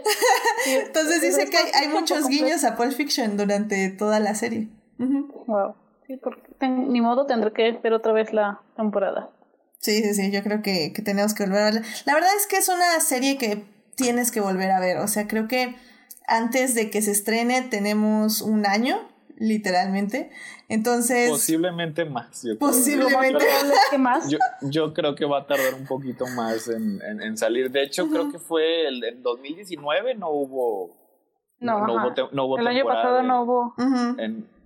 así que pues, tiene, tiene la libertad de empezar, de, empezar la filmación cuando ya tienen todo planeado, o sea, es, y es algo que se nota mucho. O sea, y, además, pues, y honestamente si va a estar si va a estar tan buena como esta temporada, por mí que se tomen el tiempo que quieran. Sí, la verdad sí soy fan de, de esperar como, tiempo. O sea, como Fargo, que ya tienen más de dos años Fargo, por favor, también véanla, es una chulada de serie. Sí, y al parecer va a ser, eh, la sexta temporada va a tener tres episodios de 60 minutos. Y va a ser la última. Y la última. justo en el corazón. Yo no la he visto, está en mi lista de cuenta mil series. porque este, eh, la, la cuarta temporada estaba programada para iniciar el 19 de abril y con mis aplicaciones me mandó, luego, luego, ya en 15 minutos inicia uh, Fargo, no inició porque no la acabaron quién sabe cuándo De hecho, no tienen fecha. No tienen fecha, no. ¿Qué te Sí, pero si no la han visto, por favor, también es una chulada de serie. La, la tengo, la tengo en mi lista, algún día. Yo, mi, espera, mi esperanza con, eh, con esto de que ya la sexta es la última temporada de Better Call Saul, para quienes han visto Community, recuerden que es six, seasons en the movie, así que por favor después denme seis temporadas y mi película ah, spin-off de ya sea de Lalo o de Kim Wexler. No sé, cuando pasó Mm. con Breaking Bad pudo haber vivido sin esa película, la verdad. No existe película de Breaking Bad, no sé de qué me hablas. No, no sé de qué. Creo que la cuarentena ya te hizo daño, no hay película. No, sé, no te creas Gilligan, no hagas ninguna película de Saul. Ah, ok, ok, ok. Muy bien, pues con esto vámonos a la tercera parte para determinar de una buena vez qué es mejor. Breaking Bad o Better Call Saul. Chan, chan, chan. He's the Kablam man! It's the what? The Kablam man! You're just making sounds now. Llegamos a la tercera parte de este podcast. Creo que como vieron de, durante todo el, el programa, es inevitable eh, que personas que ya vimos Breaking Bad y que la disfrutamos, porque es, es la verdad, o Es- sea, es- la es Breaking Bad. mucho, es Breaking Bad. Em, es inevitable hacer comparaciones con Better Call Saul, o sea, por algo es una precuela, por algo es, es una serie que es creada por los mismos, este, pues ahora sí que creadores. Y además porque vemos muchas referencias. ¿no? Muchas o sea, también por eso referencias también. tenemos que comparar. No es como las personas que comparan, no sé, Westworld con Game of Thrones. No, O por ejemplo, te, te tengo un, un ejemplo que tal vez no les funcione a ustedes, pero por ejemplo para mí es The Good Wife con The Good Fight. O sea, son, son dos series que son con los mismos creadores, pero son tan... eh, transcurren en el mismo universo, pero son tan diferentes entre sí que funcionan perfectamente separadas una de otra. Sí, pero aquí sí es donde no se pueden separar, ¿no? Y, y Es es como- aquí son, son es temáticamente similares. O sea. Pero aún La- así, creo yo, perdón, que, que sí Better Call Saul, digo, tenemos que comprobarlo con alguien que no haya visto Breaking Bad, evidentemente, pero creo que sí funciona por sí sola. Sí. sí. O sea, de hecho, eso es algo que, que había mencionado anteriormente. Yo creo que es la, la precuela más eficaz que he visto en mi vida. O sea, en general de todo. O sea, porque muchas veces dependen mucho del conocimiento que tienes de las originales. Sí, Es- se da por hecho que ya sabes lo que pasó en, en el contenido original, ¿no? Por así decirlo. Que es algo, Mm. por ejemplo, que, que, que, que siempre enfatizo y discuto mucho, de que si quieres ver Star Wars, tienes que iniciar por Star Wars, porque es, es la que te plantea todo. Y Sí. las precuelas dependen de ese conocimiento y dependen de esas referencias. O sea, aunque sea nada más para un chiste o algo tan importante como la fuerza, asume que viste estas películas. Y en este caso, no, no creo que sea necesario. Lo que me gustaría, no sé, analizar es si mejora Better Call Saul el tener el conocimiento de los eventos de Breaking Bad. Mm, Yo pienso que sí lo mejora, la verdad. O sea, hay que ser honestos, o sea, la vimos y la disfrutamos y entendemos de repente los guiños por ahí, eh, no hablamos de, de ese pe- pequeño cameo que hizo Hank, ¿no? En la temporada. ah, sí. Sí, que se entonces, veían digo, bien eh, los dos, por cierto. Y digo, son como, como guiños, ¿no? Hacia, hacia el espectador de Breaking Bad, de todo este universo. Entonces sí creo que, bueno, al menos de mi parte creo que si hace mejor la experiencia, necesitaría platicar con alguien que no la ha visto, no sé. Yo creo que no, o sea, lo mejora para nosotros, pero, pero realmente no creo que afecte a los personajes. O sea, si a lo mucho, como lo decíamos hace ratito, enfatiza la tragedia, pero al final del día, si no viste Breaking Bad, eh, sabes que van todos hacia la tragedia. O sea, es, es un tono que tiene la serie y que lo maneja 100% en sus metáforas y en su desarrollo de personajes. O sea, y como digo, tienes estos eh, epílogos a inicios de temporada donde sabes que Better, digo que, que Saul Goodman eh, eh, cayó y que es, es, es miserable por algo que sucedió. O sea, no sabes qué sucedió, pero sabes que está escondido y que, y que no puede estar en el mundo como él era antes. Entonces, el tono trágico está ahí. Creo que lo único que nos ayuda a Breaking Bad en Better Call Saul es eso, en saber, en afirmar 100% que es una tragedia, pero en sí no es como que necesariamente nos dice que es una tragedia. Eso, se- eso, eso era donde iba. O sea, no es necesario ver ni una ni la otra este, para entenderla, o sea, porque ambas Ah, sí, est- bueno, está- yo- están, están muy bien hechas. Yo no decía que sí era necesario, yo nada más Sí. que digo que, que sí está como más padre, ¿no? O sea, sí hace mejor la experiencia porque Sí, dices, ah, no sí, manches, sí. yo O sea- conozco ese. O ah, no o sea- manches, ese es el carro que apareció en no sé qué episodio. Por ejemplo, en, en el episodio, es en el, de, en el octavo episodio, o sea, cuando se avienta Mike, o sea, su discurso, su racionalización sobre no darse por vencido, o sea, porque, por su familia, básicamente, o sea, porque sabe que hay gente que depende de él. O sea, no hace eso más trágico el saber que eventualmente va a morir a manos de Walter White haciendo eso por su familia. No, y, y- y creo que es algo que maneja bien Breaking Bad también, porque e- él mismo le dice a, a Walter, o sea, ya, o sea, yo ya tengo este dinero, yo ya me voy, yo ya no quiero saber nada, esto está valiendo todo y bye, bye, bye, y fue es por lo que lo mata Walter. Y, y creo que al final el día es eso, o sea, como digo, es, es la, la sombra de la tragedia lo que hace más triste ese discurso, pero, pero en fin, o sea, creo que funciona bien por sí solo el discurso también, o sea, sí, o sea, sí, estoy, estoy de acuerdo con ustedes. Sí, digo, digo, o sea, no es que, eh, ay, lo hace mejor, o no, digo, es como que un guiño para los fans, ¿no? sí, sí, Pero, sí, y sí. por ejemplo, como, también- gracias por estar aquí. Ahora, ahora entiendan esto, o sufran más todavía esto. O sea, Ujú. y también se puede hablar de lo contrario. O sea, podemos decir que Better Call Saul hace mejor a Breaking Bad. Yo Mm, creo que sí. sí. Sí, porque creo que arregla incluso algunos huecos que Sí. tenían por ahí. Porque como decíamos eh, hace ratito, Better Call Saul sí le da importancia a sus personajes secundarios. Eh, algo que Breaking Bad se le olvidaba hacer, que lo, como dice Mon, se dejaba huecos. Y esos huecos tú los podías llenar tranquilamente, o sea, no era algo que, que afectara en demasía la serie, porque al final era la historia de Walter White. Pero, pero creo yo que, por ejemplo, eh, le añade muchísimo al personaje de Gus Fring. O sea, creo que. En, y al de Mike, por, tan, por, por ende también. O sea, creo que, que les añade esta parte de humanidad que no tienen en Breaking Bad. Por, por el mismo asunto de que estamos viendo como un monstruo es un monstruo que es más monstruo y como eh, perturba todo a su alrededor, pero en, en Better Call ves como todos los monstruos también tienen esta parte humana.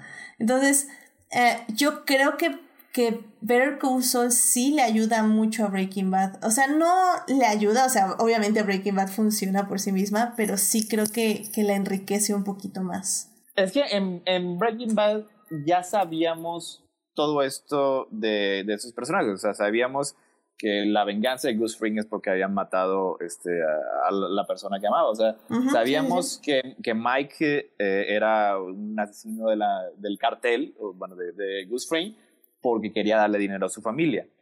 Pero es distinto a ya experimentar a estas dos personas, estos dos personajes, mostrándonos, o sea, porque nos lo habían dicho, pero aquí hemos visto unos, una, una parte considerable de, de Mike interactuando con su familia, cuidándolo, o sea, cuidando a su nuera, cuidando a su, a su nieta. También lo vemos sufrir por decisiones que tiene que tomar. Creo que también creo que eso es importante. O sea, no es solo un badass que va por el mundo persiguiendo gente y, y arreglando cosas. O sea, es también un humano que sufre por las decisiones que debe tomar para seguir con el trabajo y para, para seguir con su honor y su respeto hacia... Y que incluso ya trabajo. entendemos también por qué, bueno, no ese, ese vínculo que tenía Mike con, con Jesse, ¿no? Porque lo cuidaba tanto, porque También, sí, sí, sí, porque tenía se ese interesaba vínculo.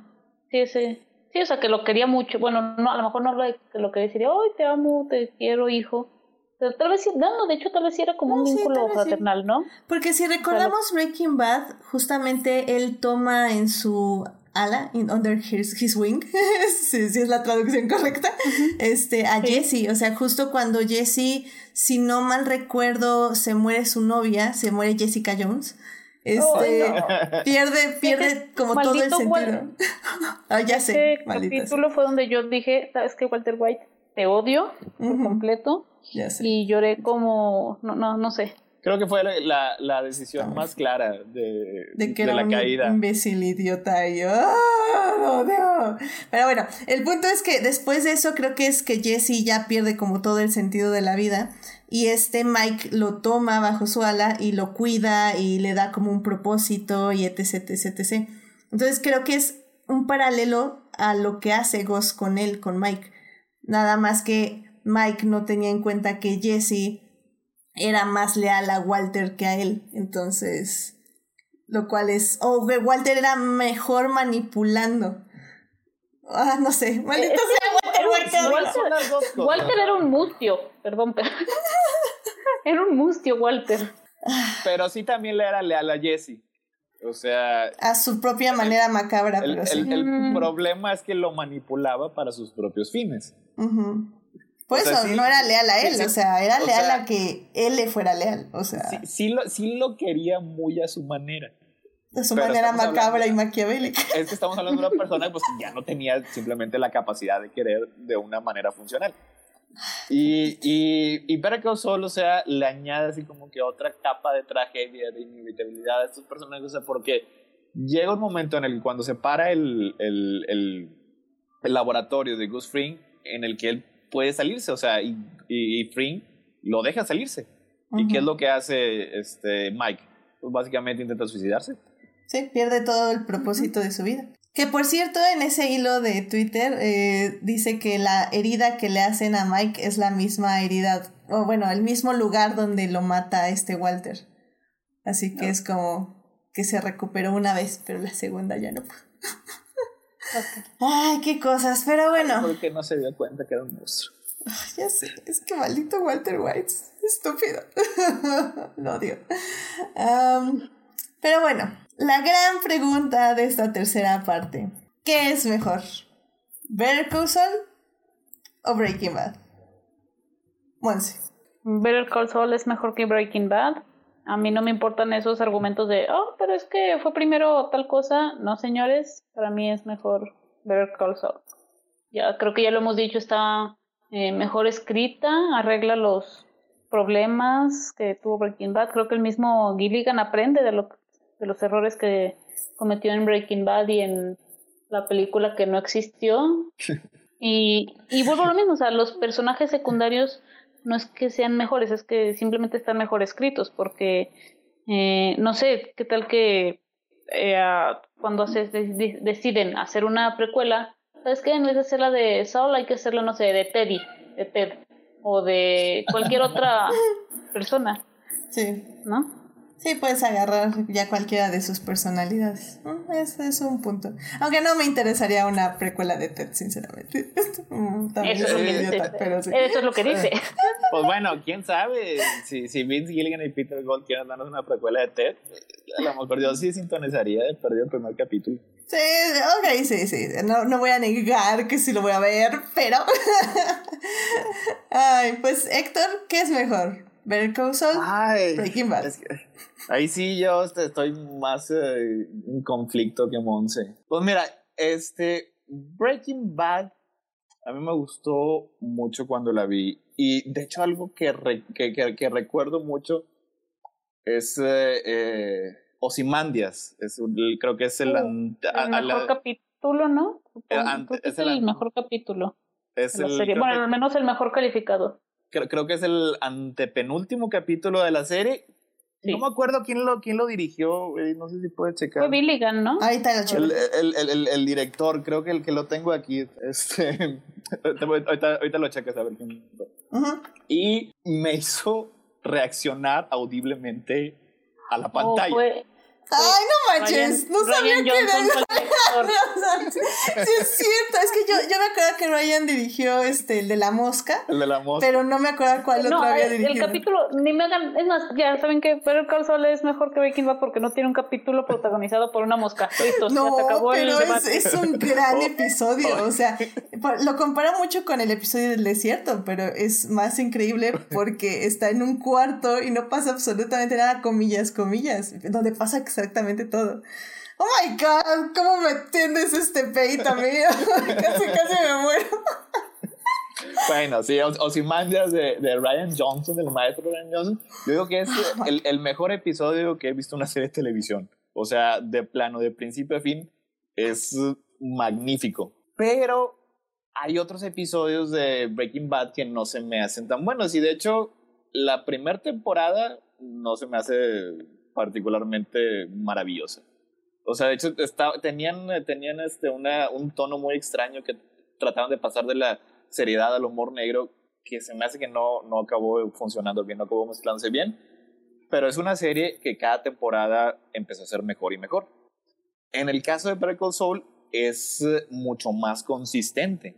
O sea, toda la temporada, todas las temporadas han sido muy buenas. A mí se me hace que necesito que tenga un episodio como Simandias para poderla declarar mejor que, que, que, que Breaking Bad, así ya definitivamente. Ahorita me estoy quedando en que tienen una perfecta simbiosis, o sea, como si fueran parte de lo mismo. O sea, Breaking Bad hace mejor a Better Call Saul y Better Call Saul hace mejor a Breaking Bad. Pero por otra parte es cierto lo que están diciendo, o sea, en, en lo que son los guiones, en los que son los personajes, se la lleva de calle. O sea, en, en todo. En todo. O sea, que está mejor hecha, ¿no? Pues. O sea, incluyendo, incluyendo a Walter White. O sea, que es, es, el, es el personaje que más eh, se enfocaron y que más desarrollaron. Siguió siendo un personaje muy teatral, o sea, muy dado a grandes despliegues de yo soy el que, el, el que toca, y a, a, rescatar a Jesse bien heroicamente con sus, este, con sus armas creadas en un garage. O sea.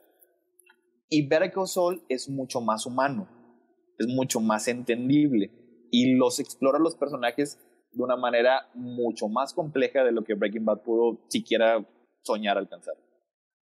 Sí, creo que creo que es eso, o sea, estoy parcialmente de acuerdo que sí Better Call no ha tenido su Ozymandias o, o eso es ese episodio que digas, nada más quiero ver ese episodio, nada del resto de la temporada, solo ese episodio. Pero, pero es que también creo que al final del día ha tenido grandes temporadas, o sea, creo que eh, Better Call sí funciona muchísimo más como un todo.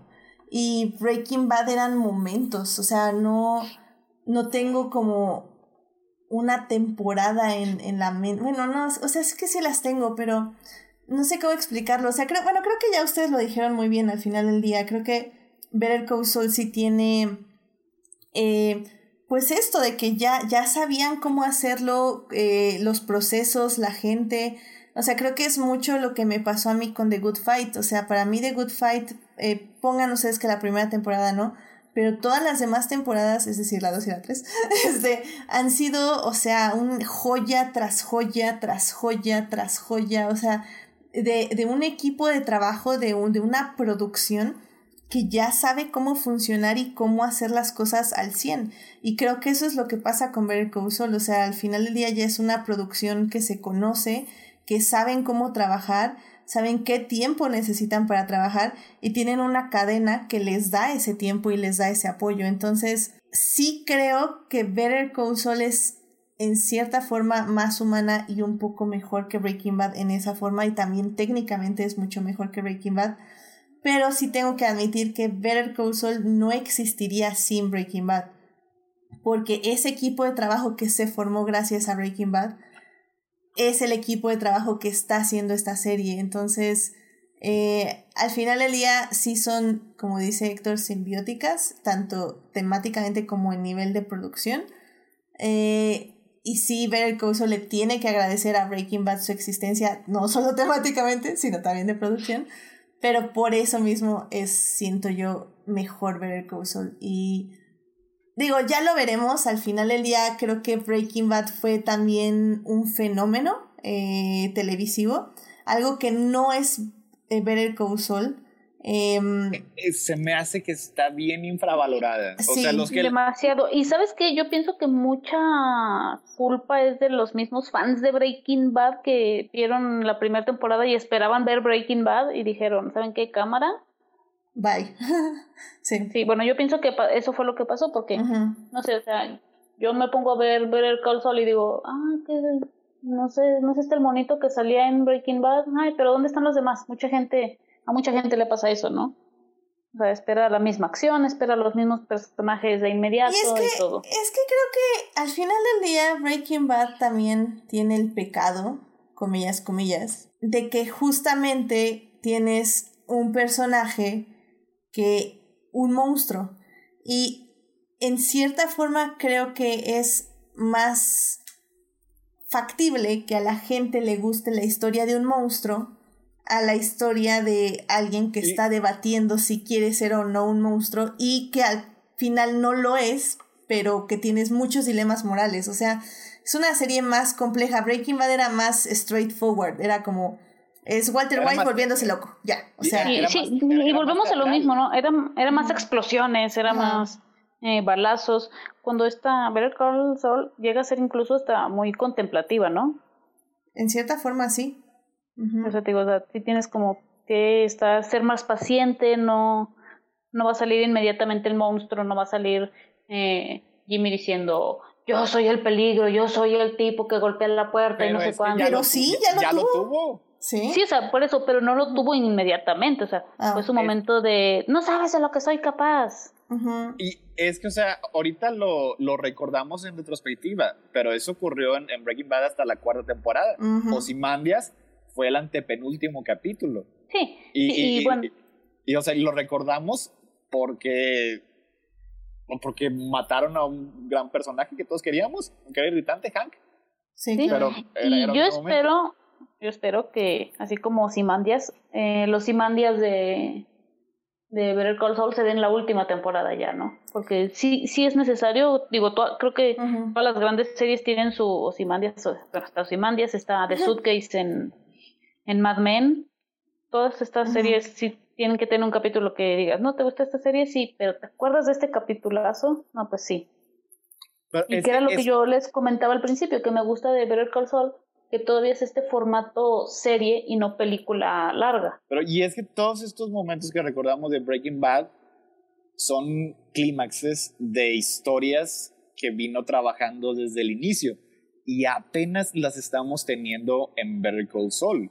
O sea, ya vimos el, su momento, yo soy el que toca, fue cuando explotó en contra de Howard porque tenía como de trasfondo toda esa, esa relación que hemos visto durante 3, 4 años. ¿Qué, no, ¿Qué va a haber en la sexta temporada? Tiene que haber algún tipo de resolución entre Lalo y Nacho, entre, entre Kim y Jimmy.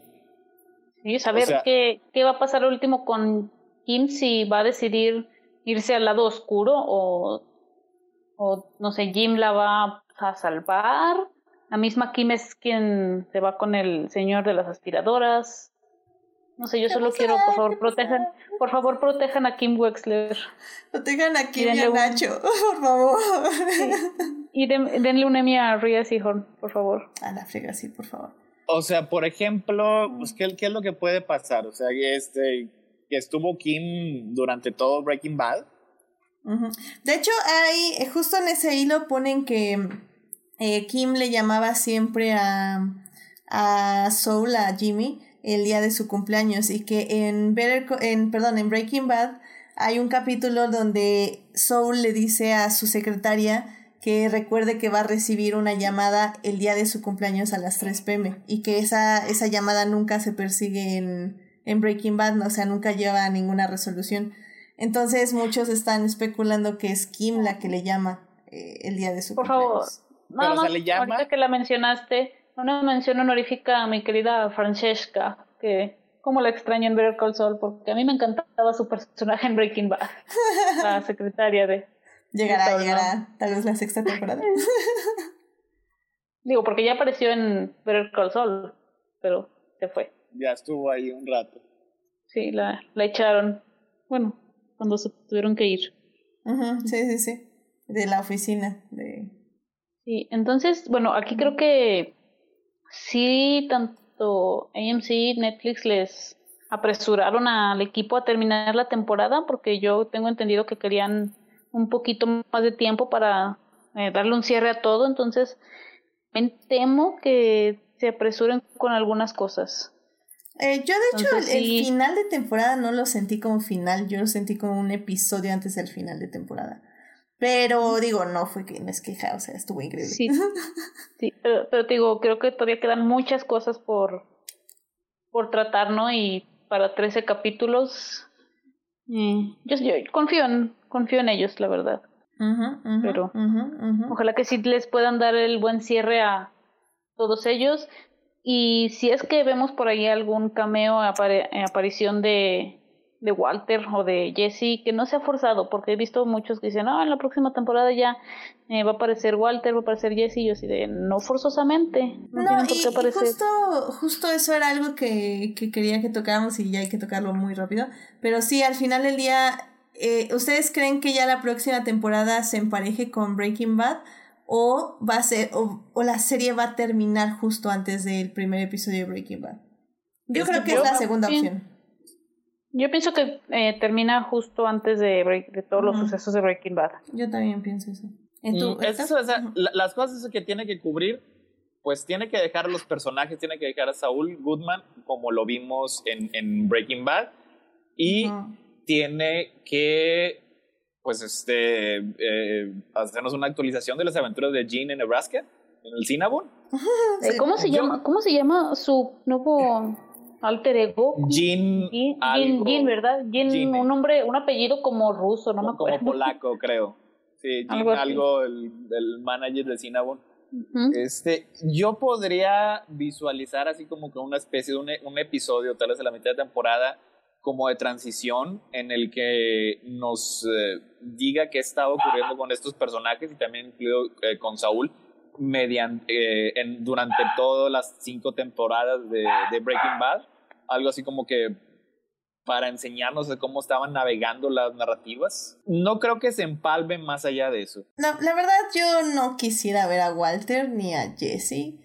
O sea, creo que No, ya, tampoco. ya es suficiente con Hank y aún así fue así como, ok, está bien, pero no me arruines ver el console, largo de aquí. Yo- No, no yo quiero, no quiero otro Todd ahí, por favor, este, de, de dimensiones desproporcionales a, a la a continuidad. Por favor, Yo- respeto yo- a la continuidad. Yo creo que sí vamos a ver a, a Walter White. Sí, va a ser algo así rápido. algo. Sí, sí, sí. Me, gu- me gustaría no ver a Jesse porque Aaron Paul se ve muy distinto como se ve, como se ve Oye, antes. pero eso, no, pero eso no les importó en la película que no existió, en la que no, en la que no pasó. Pero hijo, es que esa película que Digo, no pasó, sí se pasaron de el- chistosos. No, o sea, sí. ¿Qué tan dije, difícil "Guau, o es poner a dieta les- a un actor? O sea, neta, es muy difícil. Digo, y en el, en el caso de Walter White, pues Brian Cranston pues, que tiene, tiene 10 arrugas más, no se le van a notar. Sí, no, O no, sea, y como en el camino se vio muy bien cuando lo rejuvenecieron, comillas, comillas, así que está bien. Y entonces, bueno, ya, yo solo les pido eso, que yo soy de las que está a favor del fanservice, del que está bien hecho. Que hay un fanservice necesario y hay el innecesario, así que si van a hacer fanservice, que sea del bueno. Amén. Como el, de- el, el del laboratorio, ¿cómo se llamaba el del laboratorio? El que se encargaba originalmente.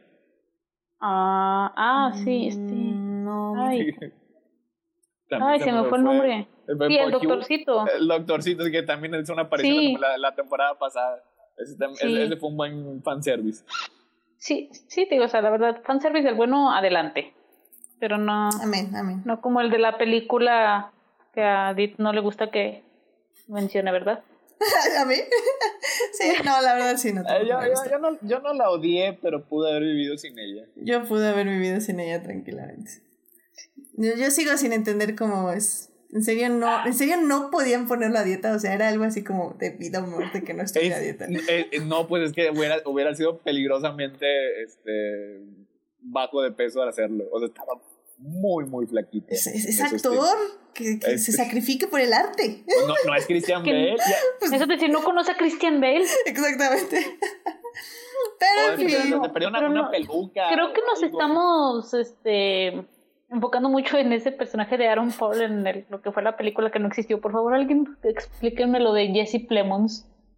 Porque, o sea, era una persona delgada y, y ahora con Es este que es la vida, es que, es que pasa, está científicamente comprobado que cuando un hombre se casa, sube Eso te iba a 10 decir, kilos pero de ¿sabes peso. con quién se casó? O sea, Sí, ya sé, o sea, Échale the ganas, fuck? échale ganas, Yo no sé, campeón. yo no sé. pasen- Pásenme el chisme completo. Yo no sé con quién se casó. Con Mary Jane Watson. Ah, sí. Ujú. En- en- entonces Fargo fue verdad. Con, sí, con Kirsten Dunst. Mira sí, tú, se casó y- con ella. Y eso que pues me pareció lo más este, difícil de creer de esta temporada, incluyendo los, Sí, ya sé. incluyendo los ovnis. Oh, Eso estuvo muy padre. O sea, Edith, ¿cómo no te estamos convenciendo de que veas No. Fargo? Es que- no, no, no, no, no. Yo, yo creo que ya mejor vamos a cortar los spoilers de Fargo. y, Y es que, o sea, ahorita que mencioné que es una de las pocas veces que he hecho una respuesta audible a un- a una, a una programa de televisión, el otro ha sido precisamente el final de Fargo, ¿De cuál temporada? de la segunda. Oh, lo- con lo que, acaba- con lo la que mejor. ahorita- con lo La que ahorita temporada. mencionamos. Que fue distinto, no fue un no, fue un... Mm, no, no. sí, te entiendo. Ok, basta de Fargo. Vamos a detener esta bola de spoilers. Pero bueno, pues muy bien. Pues yo creo que con esto concluimos nuestra plática de Better Call.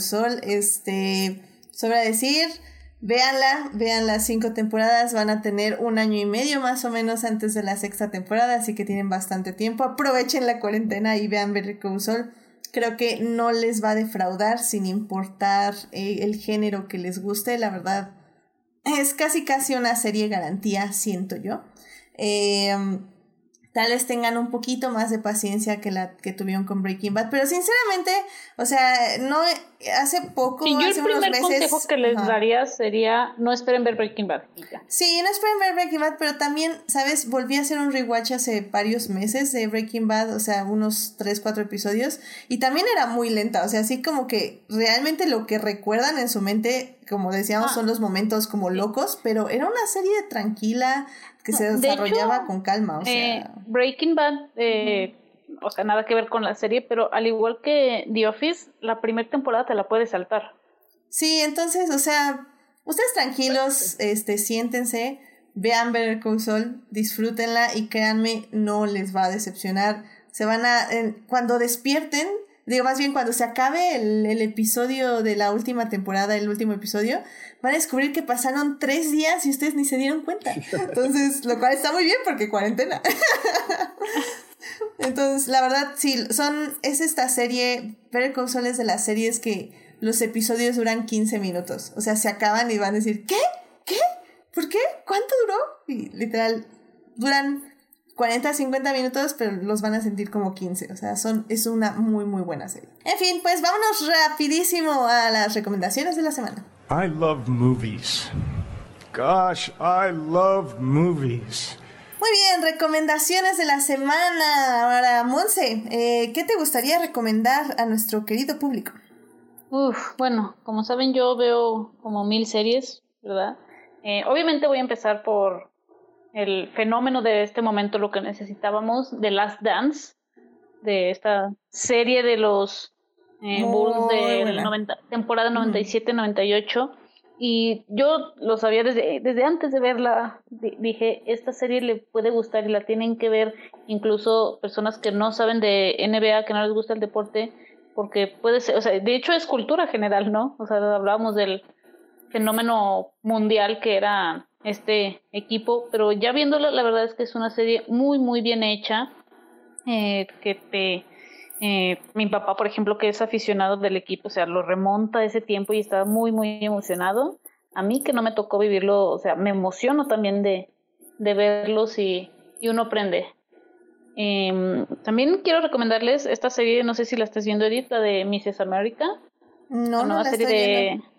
Es de ah no me acuerdo si es de Hulu o de FX eh, pero es de Hulu perdón sí es con Kate Blanchett eh, Rose Byrne eh, sale por ahí también Uso Aduba de Orange is the New Black Sarah Paulson Margot Martindale o sea es un super cast Sí, y se cast. trata se trata sobre los años 70 cuando estaba la nueva bueno estaban intentando sacar esa nueva ley de mm, de la igualdad de derechos entre, o sea, de, de hombres y mujeres, y como el personaje de Kate Blanchett es el que se opone a todo esto y pues... Es, es Phyllis Schlafly. ¿Cómo, perdón?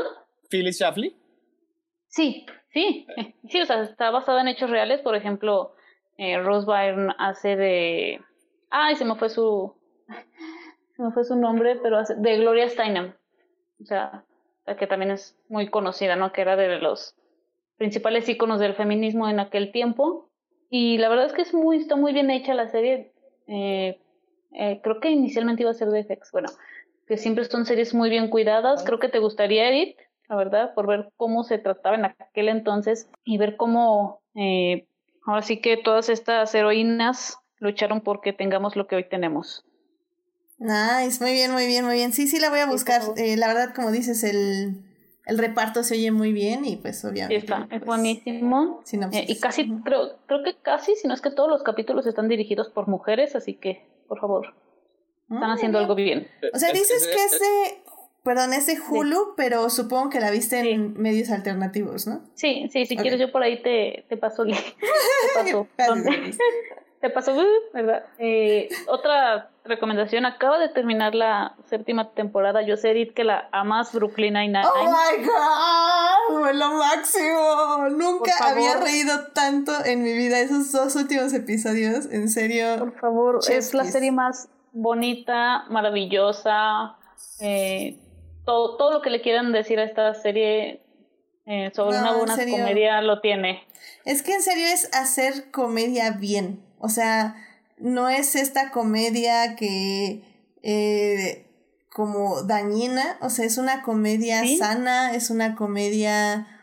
eh, divertida, eh, inocente Que hasta te cierto enseña. punto, que te enseña, que Que tiene te da lecciones. Le- Sí, que te da lecciones y fa- ufa, no, estos dos últimos episodios, en serio, cómo reí. O sea, no, no, no, no, no.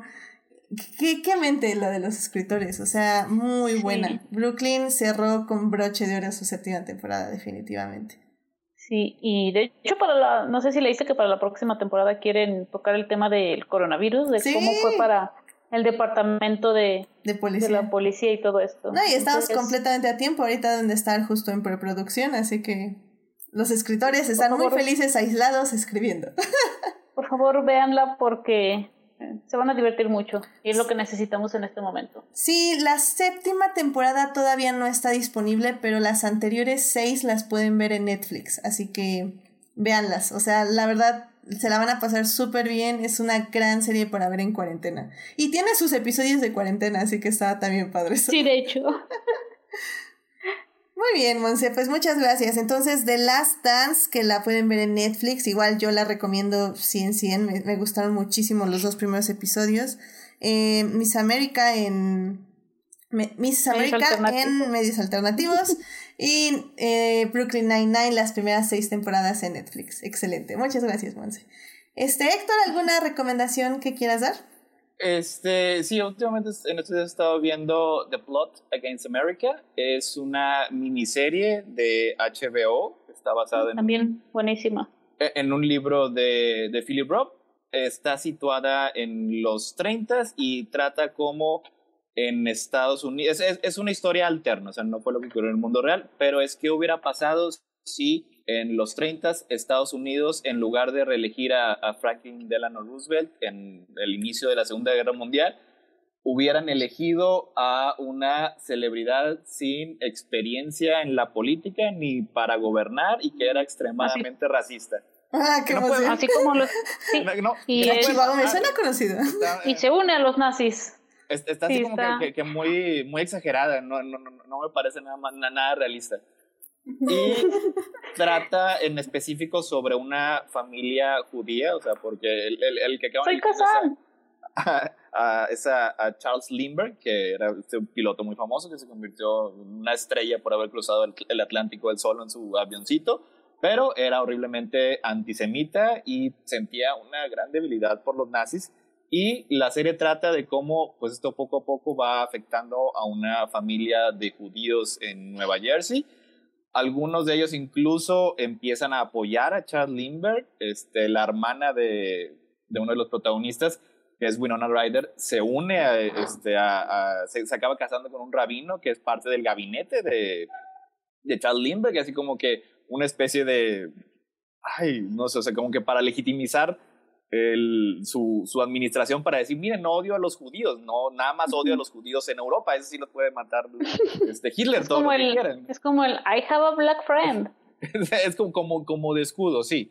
O Sí, sea, qué y trata todos estos temas de cómo, de cómo el, la, la descendencia del fascismo no es, eh, no es algo rápido de un día para otro en el que inmediatamente ya empiezan este, a, a sacar, a meter a todos los diferentes en un campo de concentración, sino que es poco a poco, es incremental, desde distintas, dis- distintas fases, empieza a subir un poquito más este, la discriminación, los prejuicios, y ya poco a poco, pues sí, ya se empiezan a tomar este, medidas más extremas. Y es, es bastante estresante porque, pues sí, aunque, aunque a lo mejor es poco realista, puede ocurrir en un futuro. Oh, creo que en este mundo ya nada, ya no es, ya nada es irrealista. O sea, y la, las, eh. las series se, se encargan mucho en hacer este tipo de, de paralelismos. Algunos sí son eh, puestos un poquito en, en retrospectiva, retroactivamente, parte del lenguaje, pero otros no. O sea, por ejemplo, este America First, que eh, el presidente de nuestros vecinos le gusta tanto, inició originalmente en los 30s y en los 40s como un, eh, tiene su origen antisemita. Y ahora pues Sí. lo traen en camisetas y en eslogan y en todo lo que tú quieras. Sí. O sea, pero como que no tenían muy en mente esta historia y pues estuvieron de- destinados a repetirlo. Ay, pues mira, ya, ya que yo- Years and yo sí dejó la mi vacío distópico, así que puedo, puedo ver esta también. Yo sí la vi y la vi en un día. Son seis capítulos que se pasan volando. Y bueno, no sé, pero yo quiero mucho a Soy Kazan, aparece en esta serie y la amo muy, lo amo mucho. Pero no más les quiero acordar que en serio ya no digan que es irrealista algo en una serie porque en Arrested Development una familia rica, blanca, republicana quería construir un muro entre México y Estados Unidos y unos años después, ¿qué creen que pasa? Y es- es- estuvo este, muy surreal como muchas de las tramas de Arrested Development acabaron Están pasando. adaptándose, adaptándose a la vida real, como que al revés. Sí. Sí, y de hecho en la última temporada, bueno, ya nada más para cerrar esto, este, en la última temporada de Arrested Development sí, sí mencionan eso, ¿no? O sea, se ve que Trump está eh, bajando las escaleras y dice, oh, que el muro, y así como la señora Blood se pone de, ¿y a este güey qué le pasa si nosotros primero lo queríamos hacer? Ok. Es, tiene- es- tiene es muchas- los nuevos Simpson, básicamente, Arrested Tenía Development. así ciertas cosas que aplicaban muy bien a- a- al mundo real. Este, el papá Blood cometió un poco de ligera traición. Sí. No, pues, Si no han visto esa serie, véanla. ok, ok, ok. Arrested Development, eh, Development es un clásico. A lo mejor la última temporada no. Sí, la última temporada no, pero lo demás sí es joya de comedia. Muy bien, muy bien. Em, ¿Y eh, tienes algo más, Héctor, o ya con este? Mm, creo que con eso, porque yo las guardo para siguientes este, iteraciones de adicta visual. No, no me gusta aventar todo en una sola. Excelente, excelente. Muy bien, muy bien. Me gusta esa previsión. que de hecho, a Plot, de Plot Against America nos lo había recomendado Gabriel la semana pasada. Así que ahí está. Doble Doble, recomendación. recomendación. Exacto. Ya, no pueden... Bueno, triple, porque a Monse también le gustó mucho. Sí. Entonces, triple recomendación. Em, pues sí, básicamente yo lo único que les quería recomendar justamente era Brooklyn Nine-Nine, que acabó esta semana este, su, su séptima temporada. Bueno, ya la mencionó Monse. Eh, la verdad es que ahorita estoy haciendo muchos rewatch y las eh, reseñas que van a salir en Facebook y en Twitter van a ser de estos rewatch. Eh, tuve la oportunidad de ver B de Venganza, de ver este Finding Forrester y también de ver Mi Simpatía, lo cual ha sido como muy divertido y, y muy tranquilizador. Creo que el rewatch es el amigo de la cuarentena. También ya volví a ver la de eh, A Portrait of a Lady on Fire, que sigue no. estando genial la segunda vez que la vi, ¿no? Yo ni siquiera me he atrevido a verla por segunda vez porque digo, no, es que voy a llorar otra vez. Es que... Es tan hermosa. sí, es de esas hermosa. películas que son tan hermosas que quieres ver pocas veces para no desgastarla. No sé si les pase así. Ah, no, porque sé que mientras más veces la vea, más cosas voy a encontrar. O sea, siguen estando muy hermosa. Entonces, ese tipo de películas yo sé que aguantan los 40 rewatch. Y eso es lo que me encanta de una buena película. Sí. Yo, Pero yo, sí. yo, yo, yo, Monse, sí, yo, yo estoy de acuerdo con Monse. O sea, Yo, The Last Jedi solo la he visto una vez. No, no, no. Yo, por ejemplo, no, es que no. Avengers, no. Avengers. Endgame la he visto dos veces nada más. Esa la vi una vez. De esa película, de esa película no voy a hablar porque creo que la vi un poco. Ahí, ahí Más de rompes tu regla, Monse. Sí, eh, no, pero de hecho hoy, hoy no ayer quiero que que se, se me cumplió el año, comentaba que después de verla veces en el cine, N Ya veces. Eh, eh, eh, eh, veces. N veces en el cine, N igual a. ya El no me gusta verla. Ya no me gusta verla porque digo, es que me gusta tanto, no sé, o sea, la disfruto. Yo di que no es la mejor película, pero soy como gorda en tobogán, ¿verdad? Me dejé ir con todo.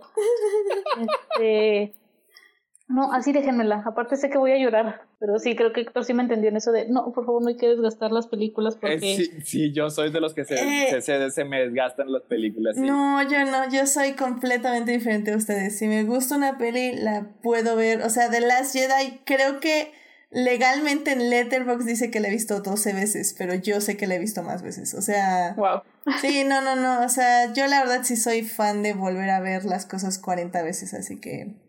No, para mí si Ah, es buena, ah. es buena las 40 veces que la vea. Este, al- algunas películas se te quedan tan grabadas en el corazón que solo cierras los ojos y la Y puedes. la puedes ver. Ah, sí. no, sí, estoy de acuerdo. Estoy de acuerdo, pero también la tengo que ver ca- 40 veces más. pero bueno, ah, pero sí, o sea, realmente yo ahí les voy, estoy- voy a estar poniendo las reseñas. También ya acabé Modern Family, eh, de hecho fue hace como dos semanas, pero está un poco atrasada de las reseñas. Entonces, este, eh, voy a dejarles una reseña de Modern Family, que también es una serie que disfruté mucho estos 11 años. ¿What? De, de, de que se transmitió, así que... Yo, yo a lo mejor no llegué hasta el final, pero sí era una serie que se me hacía muy bonita, muy positiva, ujú. muy bien escrita, muy graciosa. Era, era la, la tomaba así como que el, el, el reflejo de Arrested Development. Porque Arrested Development era sobre personas horribles haciendo cosas horribles, pero Sí. muy graciosas. Y Modern Family también era una especie de pseudo documental, un mock- un mockumentary, pero de personas buenas que trataban de hacerlo mejor. Y sí, algunas veces llegaban, a lo mejor no tan lejos como Arrested Development, pero sí bastante lejos, nada más para hacerte reír. Y lo lograban. Sí, sí, sí, sí, efectivamente, estoy completamente de acuerdo. Y, y sí tenía sus altos y bajos, no, no digo que todos sus episodios eran muy buenos, pero, pero cuando eran buenos, híjole, eran muy buenos los episodios. Entonces sí, la verdad es que es una serie que disfruté mucho y que veía en familia también, creo que es una de esas series que se podía disfrutar todas las edades. Y, y pues sí, así que voy, voy a hacer un post agradeciéndole a Modern Family de estos 11 años de serie, porque estuvo muy bonito el final, casi así una lágrima. Una lágrima nada más, no, no muchas, no, pero, pero fue con mucha emotividad. Pero bueno, pues yo creo que eso es todo por el programa de hoy. Este, pues muchísimas gracias, Monse, por venir al programa. Eh, ¿Dónde te puede encontrar nuestro público? Eh, no, no, no, primero que nada, gracias por invitarme. Esta vez no me invité sola, así que, yay, bien, bien por mí. Eh, a mí me pueden encontrar como en Twitter como arroba G, donde como buena tuitera opino de casi todo como si supiera de qué estoy hablando. Eso, caray. y pues muchísimas gracias, Héctor, por venir al programa. Este, ¿dónde te pueden encontrar nuestros escuchas? Este, igual también muchísimas gracias este, por invitarme. Ya sabes que aquí cada vez que se pueda voy a estar aquí comentando. Y pues este, pueden encontrarme como parte del elenco de Crónicas del Multiverso. Es este podcast que tenemos donde hablamos de películas, cómics, series de televisión, fútbol, hasta en cuarentena y de todo lo que se nos ocurra. Generalmente es eh, entre jueves y viernes a las 12 de la noche, es cuando nos pueden ver en YouTube en vivo y luego ya después se sube en, en Spotify, iTunes todo lo que tú quieras cada, cada lunes. Ahorita estamos, este, por la cuarentena, estamos haciendo especiales, así que puede ocurrir un especial de Crónicas del Multiverso prácticamente cuando sea, lunes, martes, bueno, no, lunes no, de hecho el lunes lo regañé la semana pasada porque no se debe hacer lunes, lunes ya está, este, aunque el, sí lo, lo, lo sincronizaron muy bien para que sea, pero como quiera, generalmente de, de martes a, a, a domingo es cuando pueden este, encontrar estos especiales. Y el de esta semana creo que lo vamos a hacer entre miércoles y jueves a las 12. Y nada más para que si les llega la notificación, no piensen que es jueves, no. Excelente. No, sí, sí, se, se agradece mucho este, el, el respeto mutuo aquí entre podcast. Este. Sí, sí, me sorprendí que el invitado que iba a estar en mi podcast estaba en otro podcast como 10 minutos antes. Y yo así como, ¿what? Y, y, y cosa como Pero estuvo muy es- bien, estuvo muy bien. Y, y es así como que bastante libre, o sea, si alguien quiere hacerlo uno, yo nada más yo un día llegué yo, vamos a hacer hoy, ¿cómo que hoy? Ya no, pero antes, y Esteban, pues Esteban, que es una, una estrella enorme en muchos podcasts, sí estuvo ahí y luego después al acabar se vino para acá. Sí, sí, sí. sí, pero no, se, se agradece mucho y pues este... Y pues sí, no, está, está muy bien. Tengo muchos podcasts para escuchar ahorita en, en el trabajo en home office y en, en trabajo normal también. Pero muy bien, muchísimas gracias. Em, y también muchísimas gracias a quienes nos acompañaron en vivo. Estuvo Pamela Rivera, que nos estuvo escuchando un rato hasta que se convenció de que tenía que ver Better Call Saul. Entonces ya se fue para que no eh, tuviera spoilers. Misión pero- cumplida. Misión cumplida, exactamente. Y también estuvo Julián García, que de hecho Julián dice que hay que programar un rewatch para de, de Cats. Y yo le digo que no. no, Julián, no va a pasar. Tiene miedo al éxito. Un, un Le- comentario en vivo. No, no, no, no, no. Definitivamente es un no. no, ya, ya. O sea, se vio una vez. Se agradeció la vista. Supongo. Pero no, ya. Basta, no más cats, definitivamente. Y pues sí, Monse está ahí en el chat, también interactuando con Julián. Me gustó mucho eso de. Este. Más, eh, dice Julián García, más seguido, Monse, Monse, Monse. Y Monse dice, ese es mi secreto, capitán, yo siempre estoy invitada. claro, Monse, aquí ya sabes, es, es tu espacio. Es el espacio de todos los invitados, pero más el tuyo que te gusta autoinvitarte. Excelente, excelente. Y lo seguiré haciendo. Muy bien, muy bien. Em, también muchas gracias a quienes nos oyen durante la semana en Hearties, Spotify y en iTunes. Eh, recuerden que este programa estará disponible ahí a partir del miércoles en la mañanita. Eh, no se les olvide seguir el podcast en Facebook, en Instagram como adictia-visual y pues suscribirse al canal de YouTube.